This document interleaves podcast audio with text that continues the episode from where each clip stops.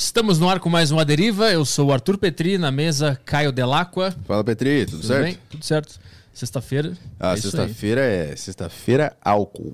Sexta-feira Embora esteja tomando um Del Valle aqui. sexta-feira igual a álcool. Sexta, é. Putz, E sábado é, é igual o Meu quê? retorno sumiu. Aí. E sábado é igual o quê? Sábado igual ressaca e álcool. E domingo? Ressaca dos dois dias anteriores. E segunda? Segunda eu Tristeza tomo... completa. É, depressão completa. Mãe, tem Rivotril sobrando aí? É mais ou menos assim. Então tá, pessoal, se você quiser mandar perguntas para os convidados da Deriva, você acessa aí sacocheio.tv e você faz parte do grupo da Deriva no Telegram e aí vocês podem mandar perguntas em áudio para os nossos convidados da Deriva. O que mais de recados que temos? Você pode mandar também a sua pergunta pelas flowcoins na plataforma do Flow. A gente está ao vivo lá também. Você pode mandar sua questão em áudio, ou em texto, ou em vídeo, e a gente vai tocar aqui no programa. A gente também está ao vivo na Twitch TV. E tem mais alguma coisa? Ah, tem, tem também. Tem os super chatos do YouTube. Isso. Super chats do YouTube são os últimos que a gente lê aqui no programa. Então, se você quer mandar um super chat no YouTube, você manda aí pra gente que a gente lê no final. É, vamos botar um valor mínimo aqui de 20 pila. 20 pila. 20 pila é o mínimo do valor pra, pra gente ler a sua, sua questão aqui. E a propaganda. Propaganda 100 reais. Pra não acontecer igual no programa passado, que o cara mandou propaganda por 20 reais, a gente teve que ler só 20% da propaganda dele. Se você 100 quiser mandar uma propaganda e mandar um real, a gente só lê 1% da sua propaganda, né? A gente vai ler uma letra da sua. Isso. É assim que a gente faz. Você quer- pode mandar propaganda de qualquer valor, só que a gente só vai ler ela inteira se você mandar 100, que aí é 100%. É. Pode mandar 200%, a gente lê duas vezes. É, é, Se tu mandar 150, a gente lê uma vez inteira e outra vez meia. É, teve um cara que mandou 50 também, a gente leu metade. Infelizmente, a, a gente parou bem na hora que, Ia dar o site. que ia dar o site dele. Tadinho ficou sem a divulgação, mas a gente avisou. Você tá procurando camisetas? Então, aí acabou a propaganda. Foi assim. Foi maravilhoso. Vamos. Ah, tem o Xtreme 21 também. Tem. Acesse aí arturpetri.com barra xtreme21, que é uma plataforma com mais de 300 treinos para você fazer direto da sua casa aí, sem, sem precisar de equipamento nenhum, não precisa de peso, não precisa de nada. Você acessa aí arturpetri.com barra xtreme21 e tem acesso lá a uma plataforma cheio de treinos intensos, rápidos e práticos para você emagrecer na marra. É isso aí. Passou o vídeo? arturpetri.com barra xtreme21. Acabou. Acabou? Então vamos trabalhar. Que o convidado da deriva de hoje é um cara muito legal, um cara muito carismático, Sebastião Fonseca. E aí, tudo bem? Salve, salve, salve, salve a vocês todos que estão aqui. Eu estou honrado, feliz e renovado em poder estar nessa linha de comunicação, de tradução de ideias de forma absolutamente democrática. Tradução de ideias. É. Você traduz as ideias que são provocadas nesse nosso trocação de ideias. A gente troca ideias e depois as traduz Exatamente, automaticamente para nosso, para quem está assistindo. Tu sempre foi, sempre, sempre teve essa energia boa. Não, sempre. Não, não, cada vez melhor. Cada vez é, melhor. porque antes de eu entrar aqui eu estava com uma, agora eu entrei e estou melhor. Mas eu, eu digo na vida inteira. Quando é que tu descobriu que tu era esse cara? Olha, cara, há quem diga, como é que você. é, uma pessoa me perguntou, como é que você consegue essa energia? Aí eu fui querendo ser brincalhão, como eu sou sempre, e falei, eu coloco o dedo na tomada antes de acordar e já saio ligadão. Mas na verdade, a minha influência e a minha visão de mundo veio das, das, das convivências com os meus irmãos e com que a minha mãe e meu pai sempre propuseram a mim. Eles propuseram um cenário é, ideal e o cenário catastrófico. E eu pude, como observador, pegar o melhor cenário. né? Como, como assim? Observando, eu sempre, eu eu sou filho mais novo da toda a minha família, e então eu sou o observador, a raspa do tacho. Eu observei todos os equívocos que porventura eles estejam cometendo e eu escolhi. Eu escolhi não me equivocar, ou se me equivocar, logo corrigir. E isso é uma coisa muito interessante que eu vejo que as pessoas não têm a ciência da autorregência. Eu sou o mestre de mim mesmo e sempre fui. Por isso que eu estou sempre sorrindo, né? Porque eu tenho duas opções. Eu posso chorar de tristeza ou de emoção, ou eu posso sorrir de alegria ou de eh, tensão. Mas, mas tu acredita que a emoção, ela. Tu que gera a tua própria emoção? Ou ela que te, te gera? Não, cara, eu, eu, eu, eu sou o regente de mim. É a questão de você focar. Você focou no quê? Focou na dor? A dor te dói e te faz chorar de tanto sofrimento. Se você focou na, no depois da dor, que logo quando você bate o martelo no dedo e vai, ai, que bom que já não está mais doendo. Então é uma escolha. Mas esse, esse é uma curiosidade que eu tenho. Essa capacidade de não focar na dor, o que isso também tem que ter uma intenção por trás dela. Exatamente, é a escolha. A vida é feita de escolhas. Mas o resultado, a escolha que tu faz sobre, entre duas opções, sentir a dor e ficar triste com ela ou sentir alívio por não estar mais sentindo aquela dor. Isso é uma escolha que tu faz, né? Exatamente. Mas essa escolha, ela não é feita também pelo subconsciente? Não, você está sempre consciente, você está sempre presente. Mesmo que você não esteja sendo um monitor ou monitorando o seu momento, você está aqui. Aí você dá a opção para o outro ou outra situação externa de, dar, de serem é, protagonistas naquele momento que você está vivendo. Ah. Tô, tô, tô, eu tô entrando na, uhum. na, na, viagem? Na viagem, eu, na viagem. Então, é isso, cara. Eu costumo dizer, e aí respondendo o que você me perguntou, como é que é estar assim como eu estou? Eu estou assim como. Eu costumo dizer, eu viajei durante bastante tempo visitando lojas e abrindo lojas e recebendo os clientes pessoalmente e conversando e agradecendo-os porque a minha presença na mídia se deu porque o público sempre me deu moral. E quando eu tive a oportunidade de estar ali diante deles, eu sempre agradeci. E ao agradecer, eu escrevia textos. Um deles era: uh, O maior dos impérios é saber reger a si próprio, com muita luz, paz e sabedoria. Ou, o que mede a vida não é o tempo mas o uso que fazemos dele ou dela. O tempo, a vida. E eu sempre escrevi isso e espalhava no Brasil inteiro durante duas décadas e meia. Média seis horas numa loja escrevendo textos como este, de pessoa a pessoa pessoa. E de forma que. Ah, tu, tu, tu escrevia a frase e entregava para a pessoa exatamente, junto com o autógrafo. Exatamente. Tá, esse, esse, era o sentido do autógrafo. Sa saquei. Ah, saquei. Entendeu? Uhum. Para mim não tinha sentido nenhum as pessoas simplesmente pegarem um rabisco meu com uma foto minha e levar. Aos... Ah, viu, cara, eu não sou nada. Eu, eu sou apenas um, uma, uma, uma, uma linha de tradução da arte. A arte me escolheu. Uhum. Eu não sou especial porque eu sou. Eu sou especial porque eu sou. Mas a arte é muito mais especial do que eu, porque ela me escolheu e eu aceitei a escolha. E então eu tenho a missão de, através da arte, promover a minha conexão enquanto agente tradutor do bem para quem vai consumir. Carlos Dumont de Andrade falou: a arte vivifica o homem e aniquila o artista. O que mais importa na arte é quem vai consumi-la.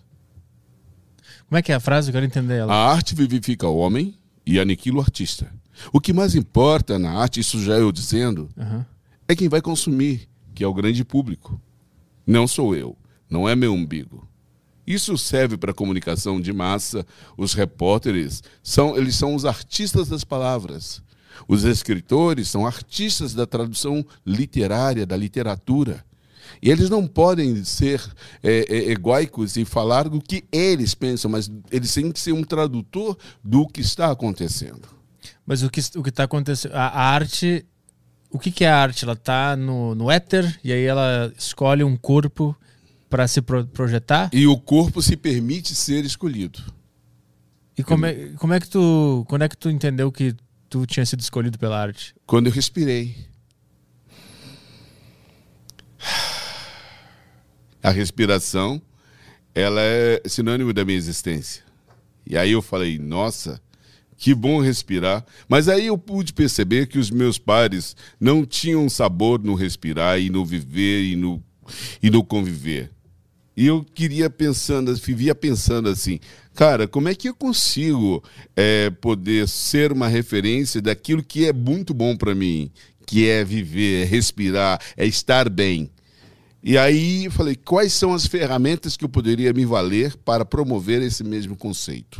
E aí a, a, a, a arte se fez presente aos meus olhos, através da influência do Fred Astaire, do Louis Armstrong, da Ella Fitzgerald, da Liz Regina, do Tony Tornado, do, do Simonal. Esses grandes artistas que se manifestavam aos meus, aos, aos meus olhos, eu os via como arauto da expressão da arte e da vida.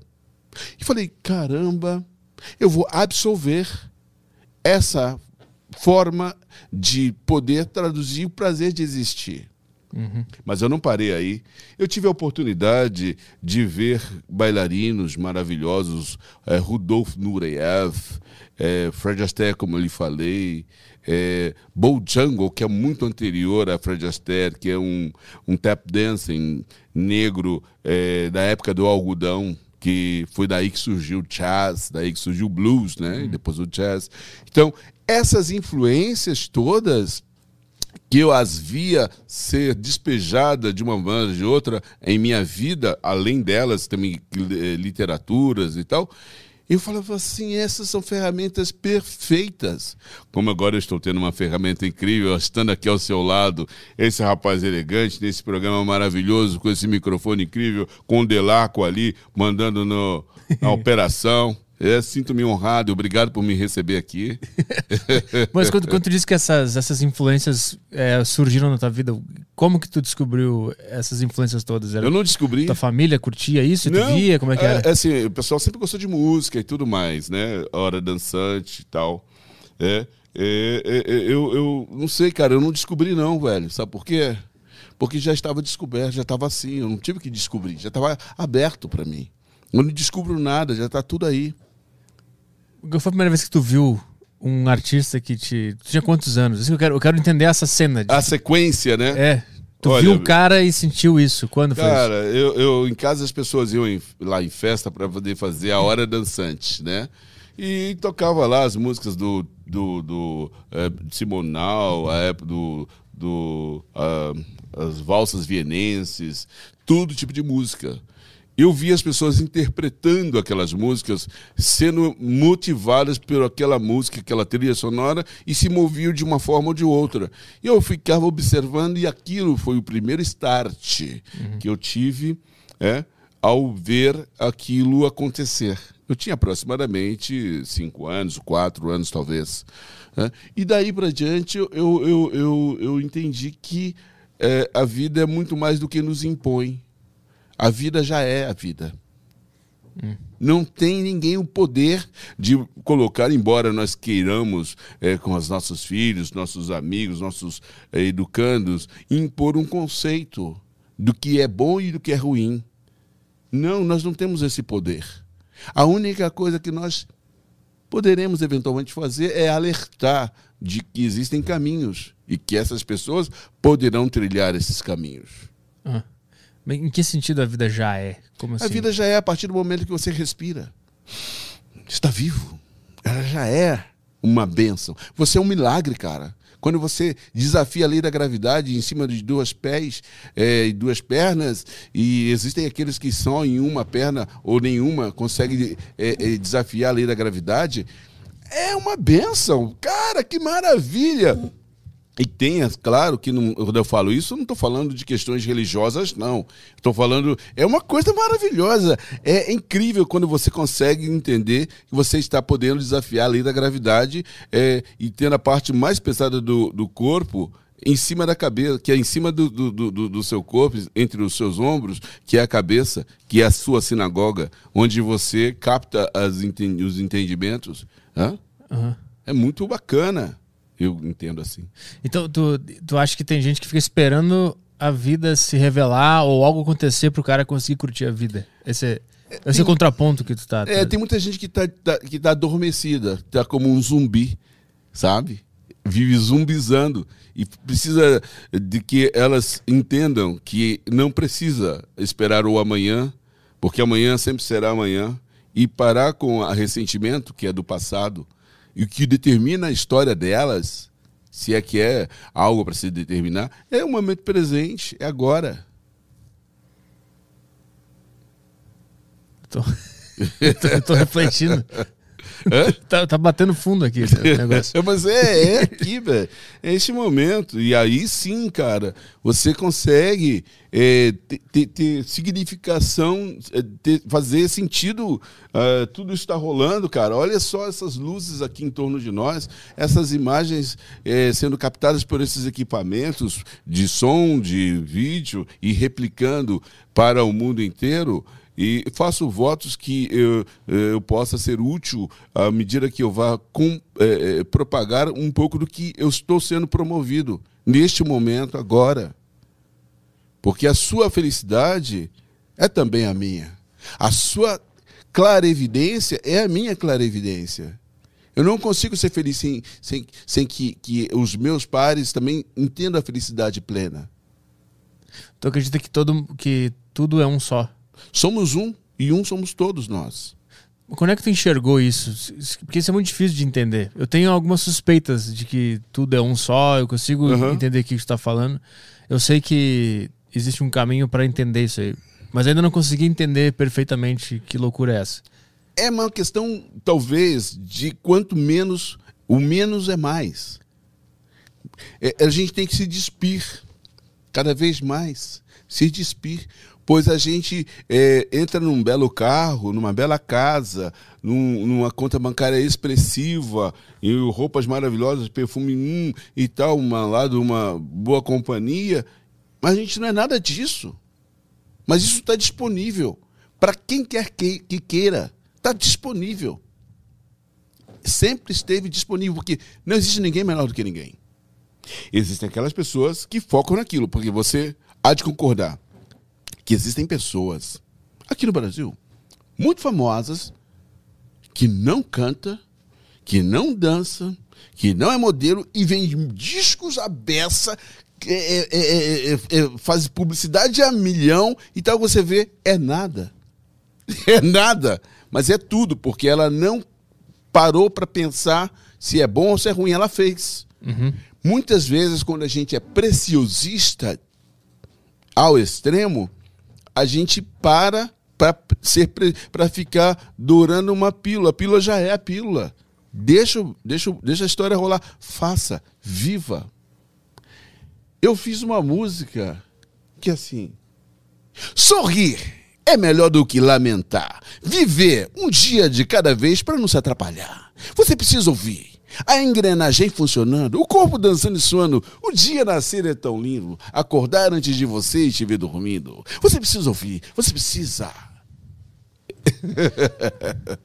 Caralho, eu tô tentando. A tua energia é muito acima da média. É muito diferente. Eu não sei. Tu, tu acha que tem alguma coisa que tu foi escolhido para passar esse, essa, essa ideia ou essa mensagem? Tu já sente que tem alguma coisa diferente em ti? Na verdade, todos nós somos escolhidos. Todos ah. nós somos essa energia. Basta nós estarmos conectados com esse momento. De repente, neste momento, há condição do universo dizer: estamos juntos aí e vamos entrar nessa frequência. Tá, quando é que tu entendeu isso? Quando é que tu. Porque tu era pequeno, tu viu arte quando tu tinha 4, 5 anos. E aí tu sentiu isso, mas obviamente não conscientemente, né? Tu não pensou todas essas palavras que tu usou agora quando tu era criança? Não. Foi uma coisa intuitiva. Não. Olha, aquela história que eu estava falando com o Delaco ali agora. A gente, quando entra na escola, a gente não entra para aprender. A gente entra para se lembrar de tudo que já existe. Hum. É para destravar os, os canais da prosperidade. A gente já é maravilhoso. A gente é incrível. Isso é um bom conceito. A gente entra na escola para lembrar do que já existe. Exatamente. e aí, mas foi na escola que tu eh, aprendeu a, a atuar, a tocar? Não, não. Não. Tu já veio pronto? Não, eu matava aula, cara. Eu matava aula na biblioteca pública. Eu matava aula para estudar. O que, que tu gostava de estudar? Tudo. Física, filosofia, histórias, biografias, é, tudo que pudesse é, funcionar como confirmação daquilo que para mim já era claro. Como é que tu, como é que tu já tinha uma, essa, essa ideia de que tudo já era claro, tão novo? Esse é muito, é muito estranho, que pra ti parece ser muito simples, né? É solto, cara. Solta tudo. Solta, solta, solta. Não tem nada, velho. Solta. Relaxa. A gente tem uma tendência de prender e segurar. E quanto mais você solta, mais você tem. É uma coisa interessante.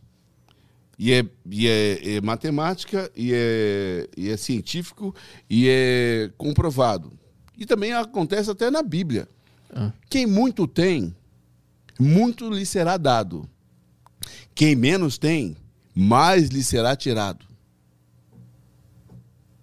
Quanto mais você entende que você já tem, você abaixa o ombro, já tem, deixa vir. Porque já é. Quando você imagina que não tem, você fica se prendendo às pequenas migalhas e essas migalhas tensionam e fecham a porta para que entrem e venham coisas abundantes. Quando, quando tu entende que tudo já é, Já é. tu abre o portal pra tudo Deixar, vir. deixar se manifestar. Isso, isso, eu já li bastante coisa sobre isso, sobre o uni- universo, a, a lei da atração. É, a gente tá falando disso agora. Lei da atração, universo, tudo que tu manda pro universo volta. Quanto mais tu acredita, mais ele te dá de volta. Quanto mais tu se preocupa, mais preocupação tu vai ter. É dessa lei que a gente tá falando agora. Não, né? eu tô falando da lei da minha vida. Eu vivo isso. Não, mas tu, tu sabe que existe, né? Se existe, que bom. Lei da atração, todas Eu essas sei coisas. lá. Eu sei que eu vivo. Então, é isso que eu quero entender. Como é que tu entendeu tudo isso? Eu não entendi. Eu estou aqui vivendo. Não tem uma, uma assim, uma, uma. Vou entender. Quando eu falo que eu vou, é porque eu não tenho. Sim. Quando eu quero, é porque eu não tenho. Eu não peço nada. Eu já tenho. Só agradeço. Tu chegou nessa conclusão sozinho, sem ninguém, nenhum mestre, Não, nada. cara, o universo não me deu. Eu não tô sozinho, tá todo mundo aqui. Tamo junto, velho. Tamo junto e misturado. Caralho, é uma visão muito. É uma visão muito difícil de chegar. Você tem noção disso? Não, a gente não chega. A gente apenas deixa acontecer. É difícil deixar acontecer. É quando você se torna mais humilde, mais tranquilo, mais de bem com a vida, com a vida que você tem. Agradecer. Olha que bom que eu respiro. Que bom que as minhas pregas vocais emitem um som grave, objetivo e de qualidade aos ouvintes. Mas teve algum momento da tua vida que tu tava mal ou que tu tava num, num- naquela, naquele momento de escolha e aí isso se revelou? E tu- Não. Tu, sempre foi de boa. Não, olha, vou te contar uma história. Estamos chegando perto aí do um momento im- importante, o Dia das Mães, não é? É uma pessoa muito importante, se deu a emprestou o seu corpo para ser materializado a minha essa energia aqui nesse planeta. Ela desencarnou esses dias. E no dia que o corpo dela se mostrou inerte, assim, físico, né? A energia se fez presente em um outro ambiente. E as pessoas ficaram. Ai, desculpa, me sinto muito, sinto muito, porque você nem conhece a minha mãe, cara. Ela já foi. Nem é minha, ela é a mãe que me deu a vida, e eu digo mãe porque é, é normal, mas é, ela não é, ela foi emprestada a mim para que eu pudesse estar aqui, e eu não tenho nada. Ela foi uma pessoa generosa, e sempre que eu pude dizer muito obrigado e sorrir, eu sempre fiz. Então eu não choro porque eu não deixei de fazer. Eu sorrio pelo que eu já fiz, e que agora eu entendo que eu tenho que continuar nessa missão. Tu consegue lidar. O, o- o conceito de morte pra ti É vida. é vida. É? Por quê? Porque a partir a vida é dual. O dia, a noite, o alto, o baixo, o magro e o gordo. A vida é dual. E aí, quando tua mãe morreu, tu, tu não ficou acabado como a maioria das pessoas De fica? jeito nenhum. Eu ficaria acabado se eu não tivesse dito a ela que eu a, que eu a amo, que eu a respeito e feito da minha existência algo digno de ser eh, eh, eh, entendido como algo né, adequado e necessário. Tu, tu disse que a energia dela foi pra outro plano. Provavelmente. Nós todos somos energia. Tu acredita que existem outras realidades? Eu não acredito. Eu creio. Qual é a diferença? Acreditar, crer é simplesmente não duvidar. Entendi. O, quando tu acredita, existe uma carga de dúvida junto. É, eu acredito que possa ser algo. Eu sei que é assim. porque eu estou aqui. Esse é o crer. Isso é energia. Eu creio. Tu, tu crê que existem. que a nossa energia ela vai para outros outras realidades depois daqui? Não, creio que ela está aqui. E elas é, é uma só, é- é- tudo é uma coisa só. Todo o, o sistema cósmico é um só. É tudo. Todos os sistemas planetários é um só. Mas e o nosso corpo físico, ele entra onde nisso? Porque essa energia, ela usa o nosso corpo para Isso aqui é pó animado. Caralho, que- essa foi foda pra caralho. Isso é pó animado. Caralho. Depois você se torna um pó inanimado. Não é você. Isso se torna uma outra energia para eh, adubar as plantas. E a consci... Mas tu acha que a, a consciência segue quando a gente. Quando esse pó deixa de ser animado? Olha, é o seguinte, quando você Tao Te King, Zaratustra, Rainha de Sabá, Jesus Cristo, todos esses caras, a energia é essencial reverbera até hoje. Está reverberando. Mas a, a consciência, o saber que Você eu sou falou uma energia. palavra muito importante, Ah. consciência. Está com a ciência de que este é o momento. Ciente. Muitos nós estamos sem a ciência de que estamos vivos e respirando. Porque quando você começa a dizer obrigado, você está consciente de que isso é maravilhoso. Não é o poder lá fora que determina a sua alegria, o seu bem-estar, que é o carro, a casa, o apartamento, o casamento. Nada disso. Nada tem poder. A menos que você dê esse poder.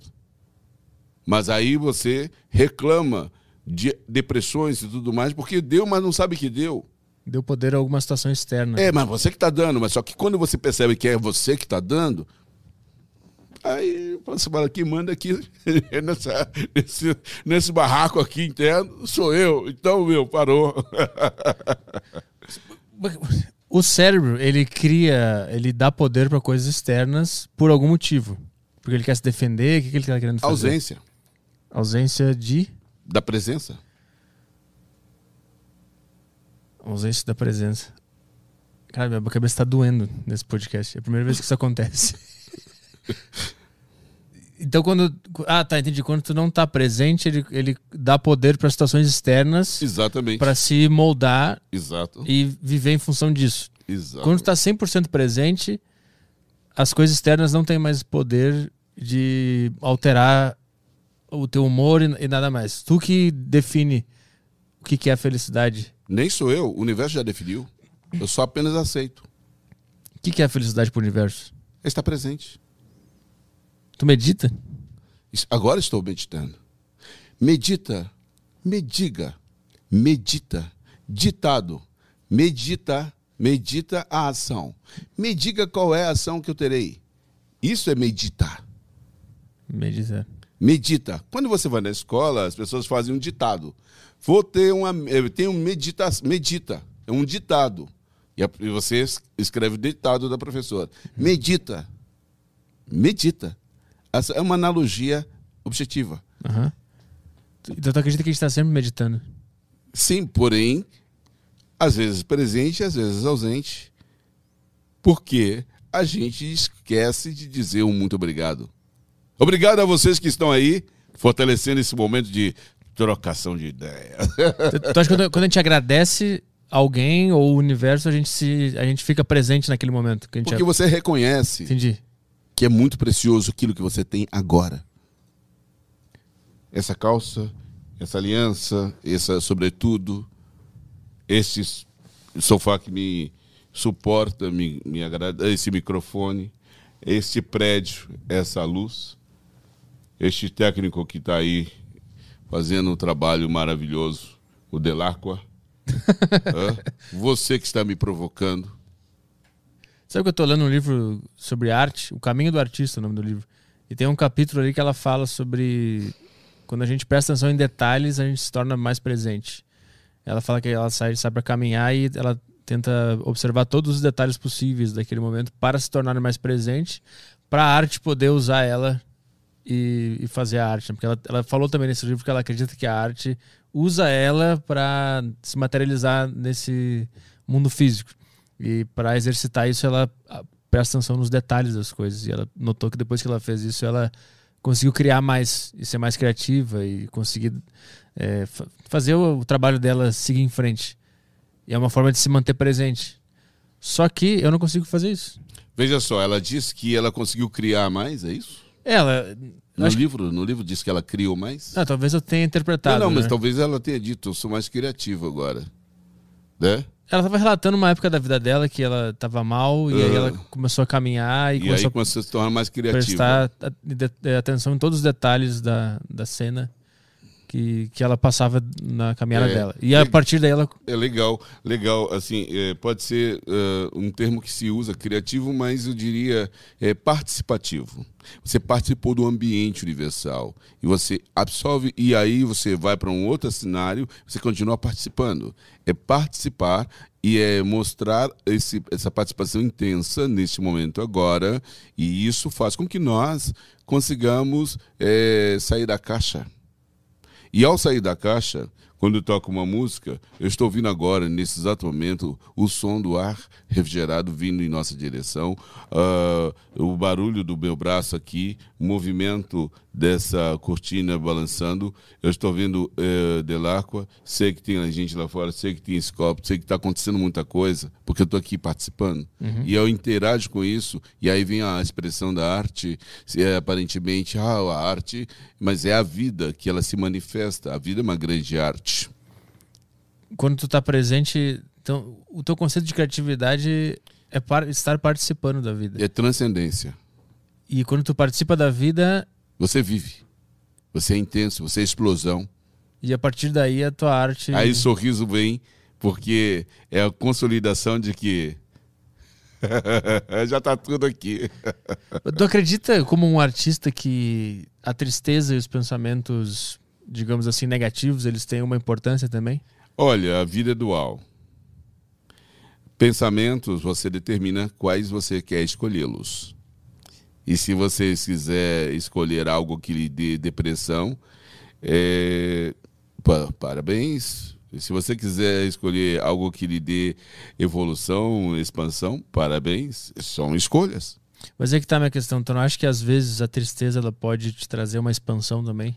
Olha, é uma experiência que você se dá para que depois você preste atenção e fale que besteira. Eu me deixei levar para uma situação que perdi tempo, perdi a oportunidade de estar transcendendo e, e tendo abundância naqueles momentos todos. Então tu acha que a tristeza é uma perda de tempo? Total. Eu te pergunto, eu pergunto isso porque eu, eu, eu penso que para fazer arte é muito importante também ter a tristeza. É importante ter a vida, ter a presença. E se a presença for triste? Não, é a escolha. Você escolher ser triste, você está ali naquele momento presente, reproduzindo aquele momento. E aí você manda para aquelas pessoas ali esse momento e que elas repliquem isso. Eu acho perda de tempo. Então mande a elas alguma coisa que vá expandir o sentimento de alegria, de ah, bem-estar. Por isso que quando tu dava os autógrafos na época da C&A, tu escrevia as, as, as frases para jogar essa energia na frente, para frente. para propor, propor a que cada pessoa queira eh, assumir as rédeas da sua própria história. Eu ainda quero te sacar quando é que foi o ponto decisivo que tu começou a viver assim. Agora. Tu acredita que existe um agora? É eterno. Este momento para mim é o melhor da minha vida. Não tem outro momento melhor. Eu- cara, eu tô aqui respirando, mandando um som nas minhas pregas vocais e tal. Aqui, este momento é o melhor da minha existência. Quando tu ficou muito famoso na época da, da propaganda da C&A, Hum. tu obviamente tu não deixou a, a, a fama subir a cabeça porque tu é um cara que muito centrado, mas tu sentiu a voz da a voz do demônio tentando te levar pro Não, eu só achei que era muito pouco para mim. Como assim? Aquilo ali era, era, era uma ponta de um iceberg. Aquilo não é nada. Aquilo ali não é nada. Aquilo era só importante no mundo físico. Nem no aquilo é nada. Agora você está me conhecendo. Agora você está sabendo por que, que eu materializei aquilo. Foi eu que materializei. Não foi uma consequência do, do externo. Não foi fulano, ciclano e beltrano. Não. Eu sou o resultado daquilo que eu plasmei. Tu pediu por aquele momento? Eu não peço, eu agradeço e absolvo. Eu não peço nada. Mas antes de ter aquele momento? Eu já tinha. Esse, esse momento já existia. A única questão ah. é que houve, houve é, é, é, projeção. É, é, é, botaram luz naquilo, naquela, aquela, naquele, naquele, naquele pequeno momento do sorri, yeah, uh, ah! botou luz e ali se propagou e as pessoas se identificaram. Por que, que tu acha que deu tanto sucesso a tua, a tua persona? Por que, que ela foi tão bem aceita pelo público naquela época? Eu digo mais, é, nós vivemos épocas e épocas. Quando a gente está impactado pelo externo e a gente vê que a gente é nada, a gente fica mais aberto para receber o todo. Naquela época, em 1990, todo o povo brasileiro tinha 50 reais no bolso e eu apareci. E aí as pessoas baixaram a guarda e deixaram espaço para mostrar que pode entrar coisas boas podem vir coisas boas. Naquele momento, as pessoas baixaram a guarda. E neste momento que nós estamos vivendo, as pessoas estão com a guarda baixa, por isso que eu estou aqui. Novamente, propagando o óbvio. Quando as pessoas ficam vaidosas, com as guardas fechadas, achando que ela é o máximo, não, eu tenho dinheiro, eu tenho fama, eu tenho isso, eu tenho, tenho, tenho, tenho, tenho, nem preciso olhar para o lado porque eu sou foda. Aí o que acontece? Tá bom, ok, nada acontece. Porque você não é nada. Agora, quando você abaixa a guarda, fica de boa, aí as coisas já começam a acontecer. E é onde essas coisas aqui se tornam mais presentes. Tu acha que aquele momento da tua não vida. Não acho, eu tenho certeza. Tu crê que aquele momento da tua vida ele já estava escrito em algum momento? Ele já é aquele já mo é. momento Tudo já é. Cara, eu tô me sentindo naquela na cena do Neo com, com o Morfeu do Matrix. tá igual os, os sofazinhos aqui, tá foda. Daqui a pouco tu vai abrir a mão com as duas pílulas, assim, pra, pra eu tomar. Caralho, tá, tá difícil de entender esse, esse, essa visão. Não essa visão. É que eu, eu entendo exatamente o que é, mas eu não consigo. Talvez eu seja com a guarda muito armada, sabe? Não vejo assim. Se tivesse, você nem iria receber-me aqui. Você está tá, aberto. Também tem essa, também tem essa. Quando é que tu entrou para estudar teatro, artes, atuação, música? Quando é que tu entrou nesse mundo? Olha, é teatro, música, literatura, é uma confusão e é uma fusão.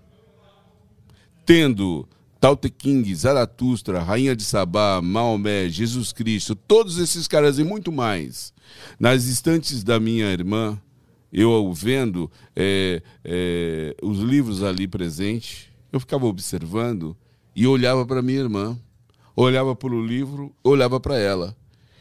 Tinha um livro ali, eu tinha nessa época 11 anos, do Dali, Dali, Dali Kerniger, daqueles os, os construíram as torres, da família que construiu as torres americanas, as, uh, Rockefeller, aquele Dali Carnegie lá.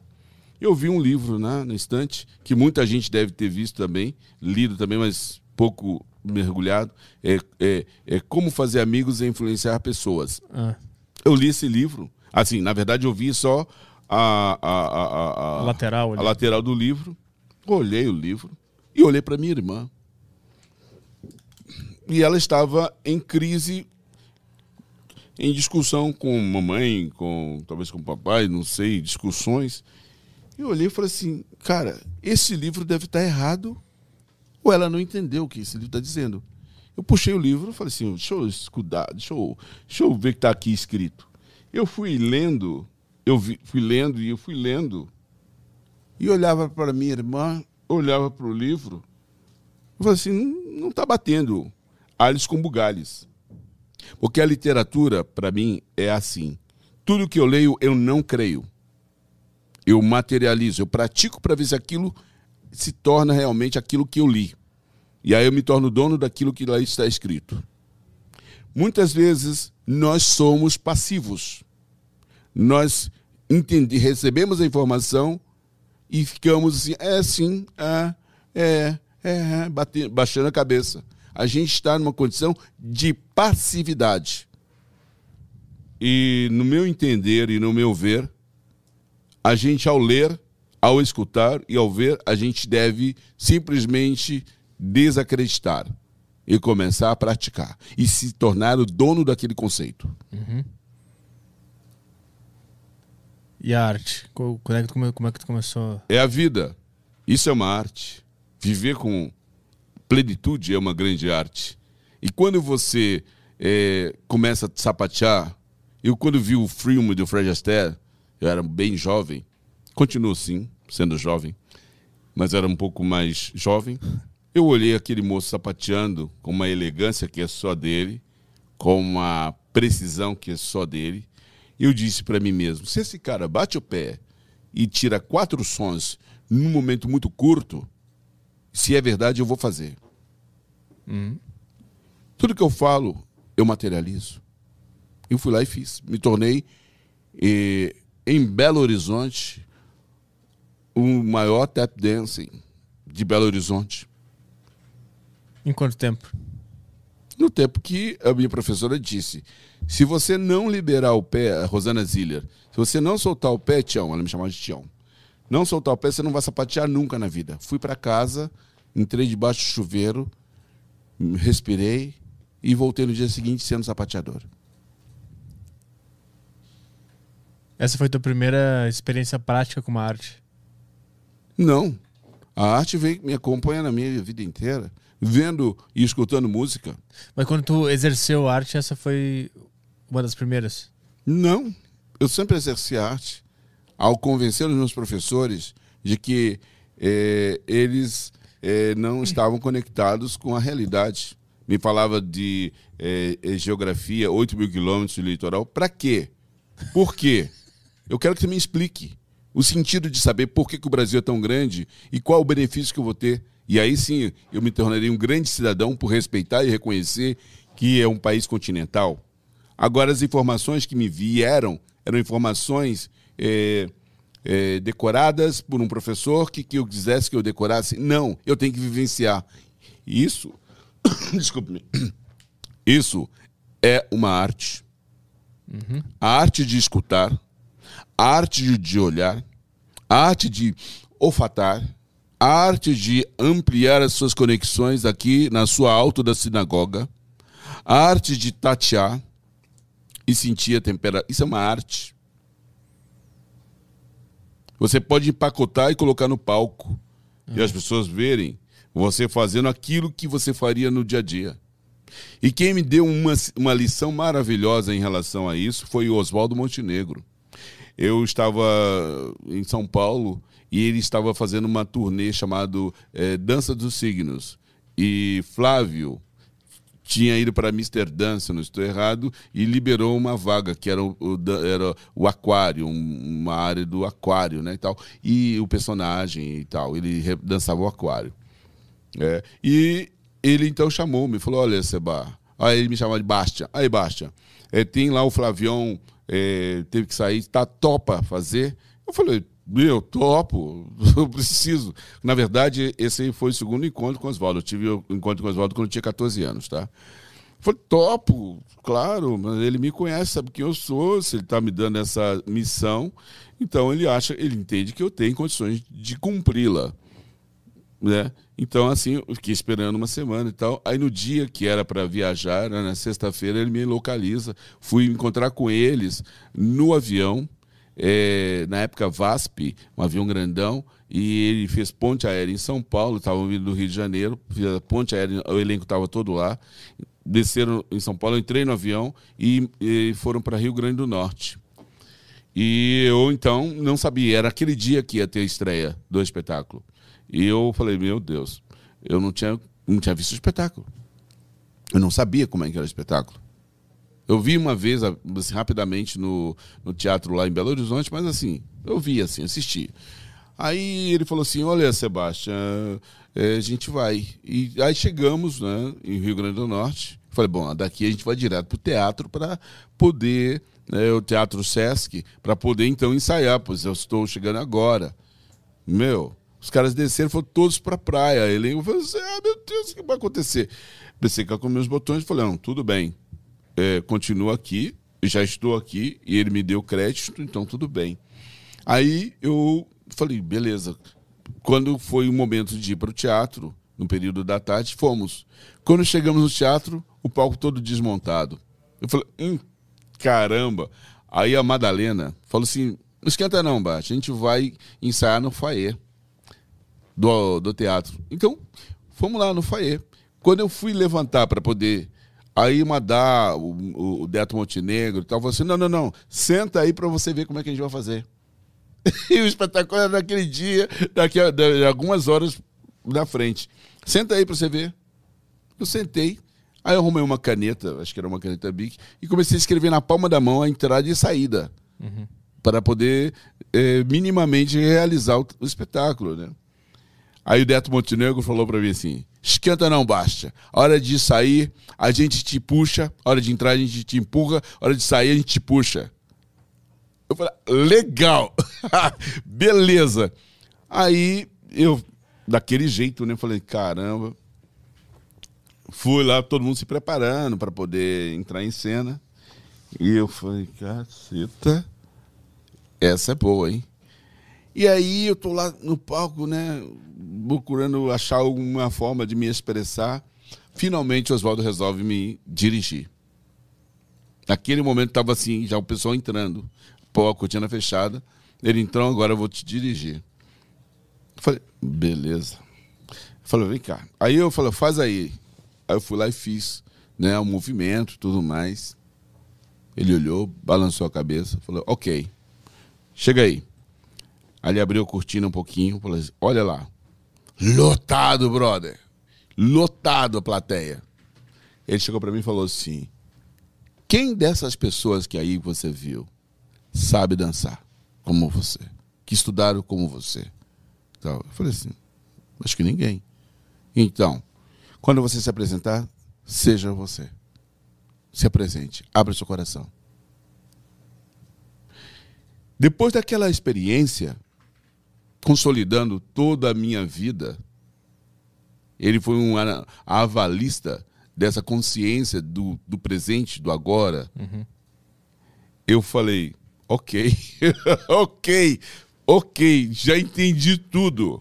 Uhum. E dessa forma, eu consigo entender e conviver com a expressão da vida que é a arte. Uhum. Mas como é que tu mescla o, a técnica, o ensaio, o trabalho com essa outra, esse outro lado que é estar presente? Porque parece que se tu está presente, meio que tudo se resolve se tu tá completamente presente, parece que a vida dá um jeito. Tá, tá no palco ali, tu nunca ensaiou, mas se tu estiver presente, as coisas vão acontecer de um jeito. Como é que tu mescla essa necessidade de ter que trabalhar não presentemente e. Mas aí que tá. Ah. Neste momento você já está presente. Quando você vai construir um grupo muscular para dançar, uhum. você já está presente. Quando você vai se organizar para cantar, naquele momento que você fazer uma técnica vocal, fazer um, um, um exercício de aquecimento uh, uh, e tudo mais, ali você já está presente. Uhum.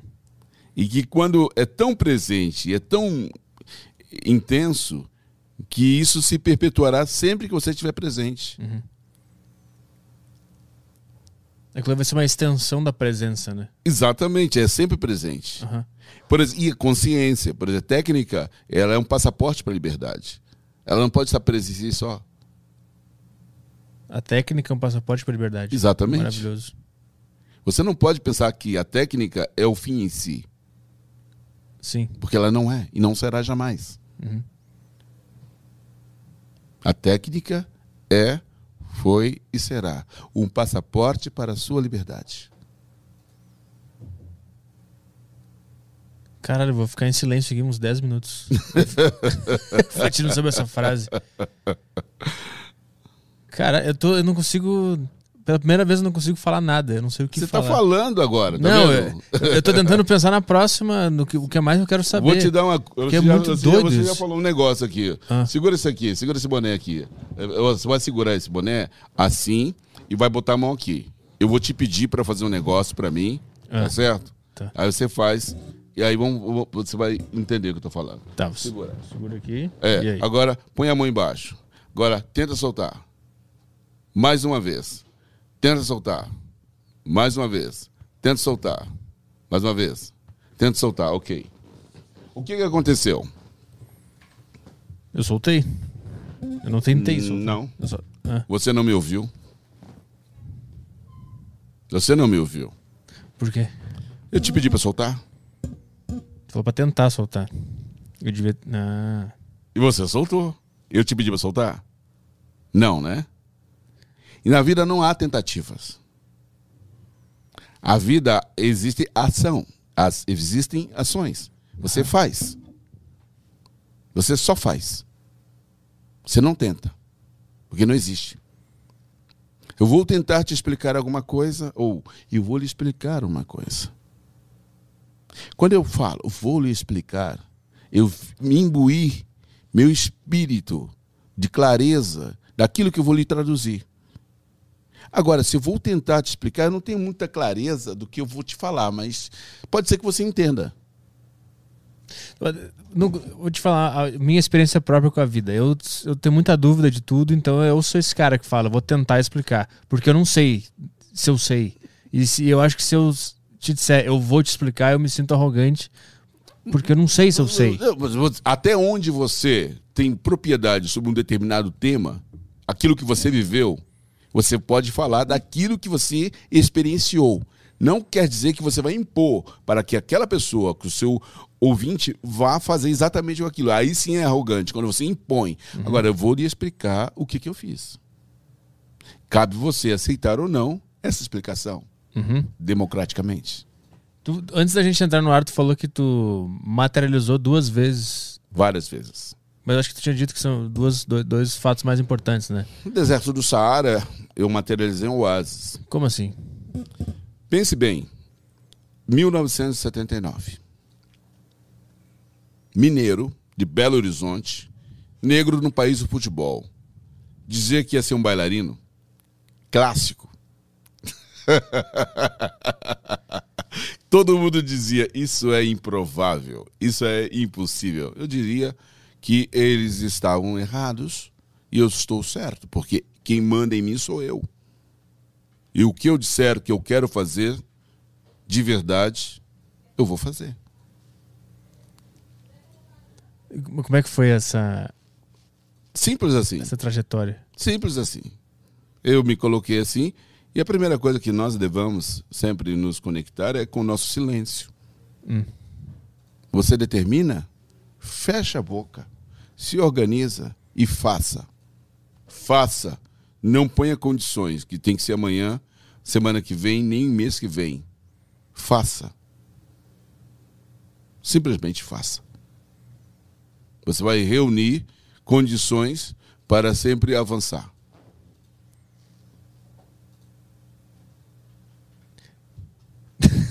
É, que- é muito simples, mas é muito complexo mesmo Por tempo. isso é, por exemplo, H2O, água, três elementos. Muito simples. Deveria ser consumido mais, respeitado mais, mais observado. Porém, a gente prefere outros líquidos para dizer que estamos nos hidratando. Sim. É simples assim. Aí tu começou a estudar lá em BH. Olha, é, eu, eu não nasci lá. Nasceu onde? Eu fui materializado lá. Tu nasceu onde? Tinha uma nave sobrevoando, eu desci por ali e me deixaram por lá. E foi lá, foi lá que tu começou a Foi estudar. lá que aquela mulher que faleceu esses dias, que é, chama-se Maria Silva, Ah. que eu muito agradeço, é, emprestou o corpo dela para que o meu seja pudesse ter sido projetado em Belo Horizonte. E, e lá que tu entrou no- na dança, no, no- no balé, foi lá? Lá. E como, como é que foi? Exi- Existiu uma, uma resistência da vida ou das pessoas à tua ideia? Porque tu disse que todo mundo falava que ia ser impossível. Isso aí não vai, não vai acontecer. Azar deles. Mas como é que tu. Sabe que a maioria das pessoas, É. se ouvir uma opinião de um amigo, de um familiar, ah, isso aí não vai dar, o cara já desiste na hora. Então, mas é porque tá dando poder aos outros. Eu nunca dei poder a ninguém. A não ser a mim mesmo. O poder é meu. Eu que determino o meu caminho. Quantos anos tinha nessa época? Sete anos, talvez. Seis, sete anos. E com, com 6, 7 anos tu já tinha essa visão? É aquilo que eu falei pra você. Quando a gente vai pra escola, a gente não vai pra aprender, a gente vai pra lembrar. Sim. Eu já sabia. Você já sabia. Mas, Todo mundo aqui já sabe. mas tu sabe que se tu falar pra uma criança hoje de 8 anos, isso aí que tu quer é impossível não vai acontecer. Tu, acha, sabe que 99% das crianças vai se fechar, vai criar um trauma e não vai fazer nada na vida, Se nunca ela, mais. se ela quiser dar o poder, é aquela história. É, se a gente quer dar o poder. Se você é um pai que ama seu filho, dê asas para ele voar. A tua família sempre te apoiou nas tuas ideias. Não preciso que eles me apoiem. Nunca precisei, mas minha irmã sempre leu livros. É, minha irmã Erotilde, que hoje está na Itália, né, que eu sou muito feliz de poder é, tê-la como uma referência, ela sempre leu livro e eu era uma pessoa que ia muito mal na escola, para os olhos das pessoas. Então a gente fez um acordo. Ela falou: olha, se você esse ano passar de ano, eu ponho na- você na escola de sapateado. Falei, é isso? Ok, passei. Porque eu não considero nada fora de mim. Está dentro de mim. Dentro de cada um de nós. E nunca considerei. Tu acredita que quando a gente visualiza, acontece? Já aconteceu. Já é. Só, Basta mantermos o foco. só não aconteceu, entre aspas, no nosso conceito de tempo e espaço. É, porque quando você fala assim, eu quero um carro na minha garagem, mentaliza, agora não fica olhando. Porque aí já começa espaço para o, a dúvida. Ele não vai aparecer. Agora, eu quero um carro, estou vendo ele na garagem. E não olha mais. Toca a vida. Daqui a pouco ele está lá. Na garagem. Por que, que isso acontece? Co- Quais são os, É, é, os exemplos de vida? É quântico. tem? É quântico. Olha o que eu fiz. Quando eu entrei numa loja, ela tinha. Eu falei para minha mãe. Falei para mamãe. Falei, mamãe, quando é uma primeira empresa que se conectar comigo, ela será a maior empresa da América Latina ou talvez do mundo. Mamãe ria. Falei, ah, vem ele com a filosofança dele. Falei, aguarde. Quando eu tive a oportunidade de apresentar meu trabalho numa campanha, eu fiz um teste e passei. Não havia botado os pés nessa loja. Botei os pés lá, fiz a campanha do meu jeito, fi- eh, captei, eh, fui captado através das imagens do Mastrocolo, eh, eh, película de cinema, coisa assim. Mas eu fiz do meu jeito, da minha forma. O diretor é José Posse Neto, irmão da Zizi Posse, diretor Ralph eh, da CIA, naquela ocasião. Eh, o Djebar era o publicitário que fez a campanha do jingle junto com o Alemão, junto com o Valdir Simino. Eu fiz a minha parte. Eu fiz o meu negócio. Eu cheguei e fiz. E não só fiz nos filmes, no set de filmagem, como eu fiz depois visitando todas as lojas, falando com todos os associados, promovendo o que comove e me promove a minha existência presente. Estive nos principais shows do Asa de Águia, Chiclete com Banana, Ivete Sangalo, Netinho da Bahia, eh, Carlinhos Brau. Eu estive lá. Tu visualizou toda essa, tudo isso acontecendo? e muito mais. Eu fui visualizando e fui dizendo: vai acontecer. Está acontecendo. Eu falei para meu amigo Juarez, é bailarino, colega de balé. Ele falou assim: Seba, vamos embora do Brasil porque não há mais espaço para gente aqui. Eu falei assim: Juarez, eu só saio do Brasil a convite dos gringos. Se o meu trabalho é bom, ele vai ser reconhecido aqui no Brasil. Ele riu. Ah, ele é muito louco. Materializei, filmei em Nova York, filmei em, em, Los Angeles, filmei em Londres, filmei em Paris, filmei na Argentina, a convite deles. Eu não saí, não botei. Falei assim: olha, vocês querem? Me levem. Mais uma materialização. Tem várias materializações. Eu materializo. Você pode materializar, você já materializa. Você com esse programa, você com esse microfone, você materializou. Você imbuiu-se dessa missão e está aí. Materializar é simplesmente. Está aí. Imaginar? Não. É você, você mentaliza e solta. E o universo se encarrega de acontecer. Você não pode ficar todo momento olhando, olhando, olhando, olhando. Ele não vem. Uhum. A quem muito tem, muito lhe será dado. E a quem pouco tem, muito lhe será tirado. Se você tem e está à vontade, relaxa. Vai vir mais. Se você entende que não tem, vai ficar ansioso, vai embora. E isso vale para todas as áreas da vida, né? Tudo. E principalmente com dinheiro. Principalmente com a educação financeira. Se você recebeu um, você, por exemplo, um Uber, fez uma corrida de 100 reais, ele pegou dos 100 reais 10% e guardou em algum lugar para que ninguém pudesse ver e, fiz, e, fa, e fazer isso de maneira recorrente, o rio vai para o mar. Os iguais se, se, se encontram dinheiro vai para o banco. Então, quanto mais você tem, mais você vai ter. Quanto menos você tem, menos você terá. Se tu aplica uma energia ansiosa em alguma coisa, Exatamente. Ela, ela não. Você não respira, não você não pensa com qualidade, você gasta o que você não precisa, achando que aquilo vai te dar o status de poder ter. Uhum. E não é aquilo, é aqui que tá, não é lá. Não é o carro, não é a casa, não é nada. É o que está aqui. Tu leu muita coisa sobre filosofia, sobre vida, ou isso foi tudo intuitivo? Não, cara, tá tudo aí. Basta você abrir o canal. Basta vocês abrirem o canal. Tá tudo aqui.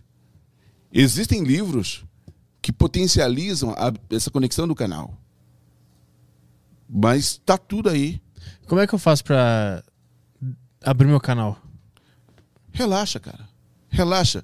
E, e começa a agradecer uhum. de verdade. Entender de verdade aquilo que você já tem. E pega grandes referências de caras que materializaram. Tao Te King, Zaratustra, Rainha de Sabá, Jesus Cristo e vários outros mais que fizeram usando esse mesmo caminho de relaxar. Tu acha que todo mundo tem o mesmo poder? Claro, nós somos um. Você é a mesma. Nós somos um. Por isso que eu digo sempre que quando o povo fica com essa besteira de. separação por tonalidade de pele, separação por poderes econômicos, separação. É uma bobagem. É uma besteira. Nós somos um. Tu já viu aquela, aquela série da Netflix que acho que é Vida Após a Morte? Acho, acho que se Não. chama. E eles pegam várias pessoas que passaram por uma experiência de quase morte. Tem gente que discorda desse termo, mas enfim, as pessoas quase morreram, tiveram acidentes e tal. O corpo ficou morreu e depois se assustou e todas elas relatam meio que as mesmas experiências, assim. Elas todas viram que é tudo uma coisa só. Quase todas elas. Não quase todas, todas hum. que aparecem na série. Sim. Teve uma mulher que ela ficou 16 minutos embaixo da água, hum. ficou toda roxa, ela morreu, e aí tiraram ela debaixo da água e ela ressuscitou depois. Hum. Aí ela fala o que, que ela viu. Ela viu que era tudo uma energia só, que era Sim. tudo uma coisa só, Sim. que não tinha diferença nenhuma. E todo, todos os outros caras que quase morreram também, que aparecem nessa série, Sim. tiveram a mesma experiência também. Sim. Sim. Tu, tu, tu, cons tu, conseguiu enxergar isso Sim. sem quase morrer? Sim, eu já quase morri. Já quase eu já morri. Como assim? É... Na verdade, foi muito louco isso, cara. Uma experiência que eu tive. Eu, primeiro, eu trabalhei no Balé da cidade de São Paulo, no, no- aqui no Balé, eu funcionário estadual. E o primeiro salário que, que me veio, né, como eu não tinha conta em banco, eu botei no bolso. E saí, eu morava num, num condomínio é, em perto de Jandira, em Jandira mesmo. E chegava muito à noite e saí caminhando. E tinha uma pessoa, um vulto de uma pessoa, próximo já do condomínio.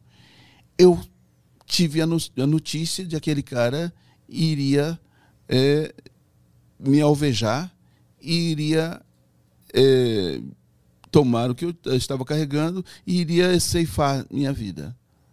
Eu mudei de lado, atravessei, respirei fundo e andei e continuei andando. E me conectei comigo mesmo. E falei: olha, o motivo pelo qual eu estou aqui está muito claro. Então, seja feito a vontade do universo. Andei e entrei. Fui para o local onde eu estava morando. Não consegui dormir. Assisti um filme de faroeste. Eu vi um pá. Só tinha um tiro no filme. Quando eu saí, essa pessoa já tinha sido alvejada. Na verdade, essa é uma situação diferente. Teve uma outra ocasião que é,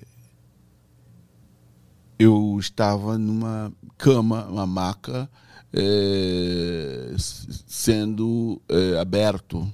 Eu fui aberto quando eu tinha dois anos de idade. Porque eu fui materializado com três rins. Ah.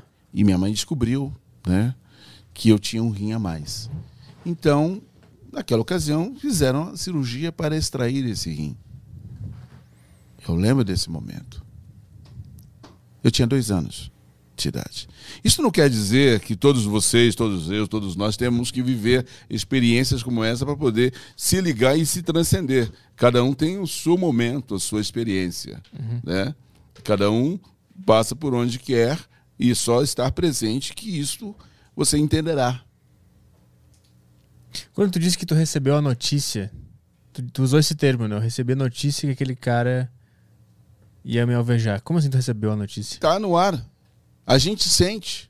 Lembra quando você dirige um carro ou você está num lugar, você fala, putz, cara, eu acho que eu vou por ali. Não, você vai, fala, putz, bem que eu devia ter ido por ali. Você sentiu a notícia. Não é? Intui- Isso é intuição. Não, isso é a voz divina. Ah. Talvez já há quem diga que é intuição, há quem diga o que for, mas já está no ar. Todas as informações estão pairando no ar. Basta nós baixarmos a nossa, a, a nossa arro- arrogância, a nossa loucura e sermos mais simples. A gente recebe tudo. Tá todo mundo nos avisando a todo momento do melhor caminho. Tu, como um cara que exerce arte, tu toca quais instrumentos? Prega vocal, meu sapateado, já toquei um pouquinho de, estudei um pouquinho de violão, né? Violão clássico, Uhum. Tu, tu cria com João Marcontes. músicas? né? Tu, Hã? Tu cria? Tu, tu costuma compor, criar músicas? Olha, eu, eu, eu fiz alguns, duas, algumas letras aí, eu fui rabiscando aí com o Sérgio Rezende, meu parceiro de muito tempo atrás, que eu, foi o primeiro álbum que eu fiz, né? É, chamado Melada de Negro, que é inclusive em homenagem ao Carlinhos Brau, que fez uma música para mim. Uhum. E eu quis homenageá-lo, colocando no CD Melada de Negro. É. E fiz um outro álbum que chama-se eh, Sebastian Soul. Esse tá, não foi eh, colocado ao ar, né? E, então, assim, eventualmente eu canetava alguma coisa e tudo mais. Mas por que, que eu resolvi cantar? Porque eu sempre gostei de dançar. E eu sempre quis dançar as músicas que me causam impacto. E falei, entre o coreógrafo impor o conceito dele para que eu dance do jeito e no tempo dele, eu vou fazer a minha própria música e eu vou dançar do jeito que o meu coração permite. Meu coração, minha intuição, minha cabeça permite. E aí é assim que eu fiz. E aí tu começou a criar o teu próprio estilo pra tu poder fa- exercer o que tu queria. É isso que eu queria te perguntar. Quando tu. Eu não crio nada. Ah. Já tô tudo aí. Esse, esse que eu ia te perguntar. Vou usar o termo criar, pra, só pra ficar entendível a frase. Quando tu se propõe a criar, tu acredita que essas ideias, Estão aí. elas estão lá e quando tu Só baixa, fluir. tu baixa a guarda, E deixa fluir. tu vira um receptor mais fácil. E deixa fluir. Então, Por pra- exemplo, Ah. Uhum. eu tô agora falando, deixa fluir, deixa fluir. E deixa fluir. E aí, deixa fluir. Eu sou a recepção da vida que tá aqui. Deixa fluir. Quando tu tem uma uma ideia, eu quero criar uma música. Essa ideia, ela é. Ela é a primeira. Essa ideia também fluiu de querer criar uma música? Eu não quero criar nada, porque eu não tenho. ah, ah, não sou pretencioso que eu quero criar. Já está. Ah. Eu vou receber. Eu recebo. Eu deixo vir. E aí tu, eu quero saber, tipo assim, tu senta na mesa e, e tu deixa a ideia percorrer como se fosse que a tua mão começa a escrever sozinho. Como é que funciona o teu processo de criação? Isso que eu quero entender. Cara, eu simplesmente baixo a guarda, cara. Eu, eu falo assim, olha, não importa o que, eu como, dou as ordens. Como é que é? Qual é a necessidade do, do, do interlocutor? De que maneira eu posso ser útil? Sempre assim, como eu posso ser útil? Aham. Posso ser útil dessa forma? Então as suas ordens. Tu trata a arte como se fosse uma divindade, então. É uma coisa É uma, divina. é uma divindade. Tu acredita em, Deus? A palavra Deus está muito esvaziada. Ah. Todo mundo fala Deus como a palavra amor está esvaziado. Ficou de qualquer um fala. E é tão a essência dessa, dessa divindade é tão intensa, é tão es- especial que eh, hoje em dia eu não me permito falar a palavra e nem citar muito ele, eventualmente até para dar o contexto eh, tal, em razão desse esvaziamento. Então, muitas pessoas que são eh, eh, eh, pouco amadurecidas, Aí, tamo de volta. Voltou? Aham. Deus. Deus desligou a nossa mesa de tanta força que, que ele tá saindo aqui. O que que tu, o que que tu acha que é Deus? Hã? O que que tu acha que é Deus, esse conceito? É, é aquilo que eu disse, eu procuro evitar falar a palavra, esse nome, é, tão, porque ele está esvaziado. As pessoas falam de qualquer forma, de qualquer jeito, e perde ah, real, o real sentido do que representa essa, essa entidade. Para mim, é a eternidade presente bem vivida. É cada segundo que eu vivo, o ar que eu respiro. É transformar, é, é- é eu reconhecer a, a grandeza que está em você, que está em mim. É isso é divindade, isso é coisa grandiosa. Não tem muita resenha, é muito direto, sabe? Então eu não preciso dizer para você falar comigo para eu falar com ele. Então você não tem que me dar uma bênção. Eu- Você pode falar diretamente, qualquer um pode, sabe? Então as pessoas colocaram Deus muito distante, lá no céu, e ele está tão perto da gente. Entende? Então fica difícil, a gente entra em crise porque, como ele foi exportado para o céu e ele está, na verdade, dentro da gente, a gente se, se perde nessa conexão. Sim.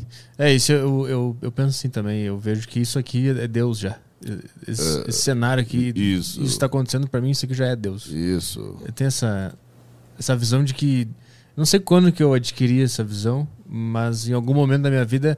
Engraçado que eu sempre fui ateu. Ateu chato, aqueles raivosos, sabe? Aham. Chegou, chegou até uma fase também de, de ser ateu, de ser incrédulo. Não, sempre acreditei no meu ar, na respiração. sempre veio, estou aqui. Então, existe uma coisa muito importante que me deu condições de estar aqui. Eu tive, eu tive a fase de, de, de não acreditar em nada. E teve uma, uma noite específica que eu tava dormindo e eu simplesmente acordei com essa frase ou com essa ideia de que existia. Eu não sei nem explicar direito, sabe? Eu só acordei no meio da noite com a frase existe. Esse negócio existe. Eu li o livro Eram os Deuses dos Astronautas. É. Você leu esse livro? Não. É, existem vários livros interessantes que podem nos é, dar um suporte dessas nossas grandes interrogações, porque da mesma forma que nos tiraram a autonomia de viver o momento presente, nós temos a autonomia de resgatar esse momento presente com pessoas que deixaram documentos presentes para que nós sejamos os grandes é, regentes do nosso presente vivido. É. Como assim deixar.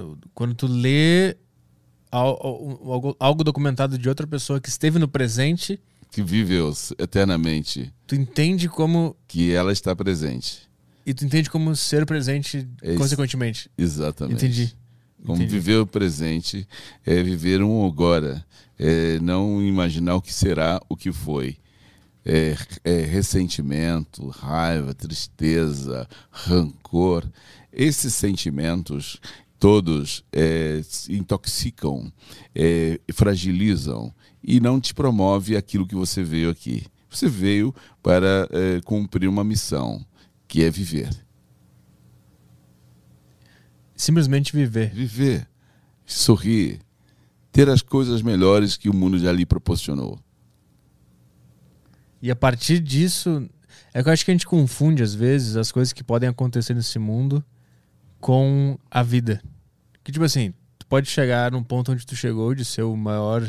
é, naquela, naquela época ele foram 10 anos, 20 anos que tu ficou como o garoto propaganda da, da Duas C&A. décadas e meia. Duas décadas. Alguém pode olhar de fora e pensar que esse é o objetivo da vida, que esse é o ponto. né? E aí e, e confunde esses objetivos com o objetivo divino de estar vivo. Entendeu o que eu quis dizer? Sim? O cara olhando de fora, ele acha a fama é, é o- é o fim, é, o cara chegou lá, esse é, o, esse é o ponto final de tudo. Mas na verdade, só chegou lá porque tu viveu em primeiro lugar. E aquilo é, é um, como tu disse, não é uma ponta do iceberg, é, uma, É. é um detalhe. É, uma, é um pequeno sopro. Só que pra muita gente, aquilo não é o sopro, aquilo é o final. Só que, na verdade, pra- o que te levou lá foi estar vivendo e valorizar o fato de estar o que vivo. me trouxe aqui é a vida. O que eu estou agora vivendo aqui é o que eu estou vivendo aqui. É o agora. É muito louco. Sabe o que é o foda quando, quando o cara tem uma, essa visão sobre a vida tão simples? É que não tem muito o que falar, né? Quando o cara entende que é só o agora que interessa e que a gente está presente, o cara quase que vira um Buda.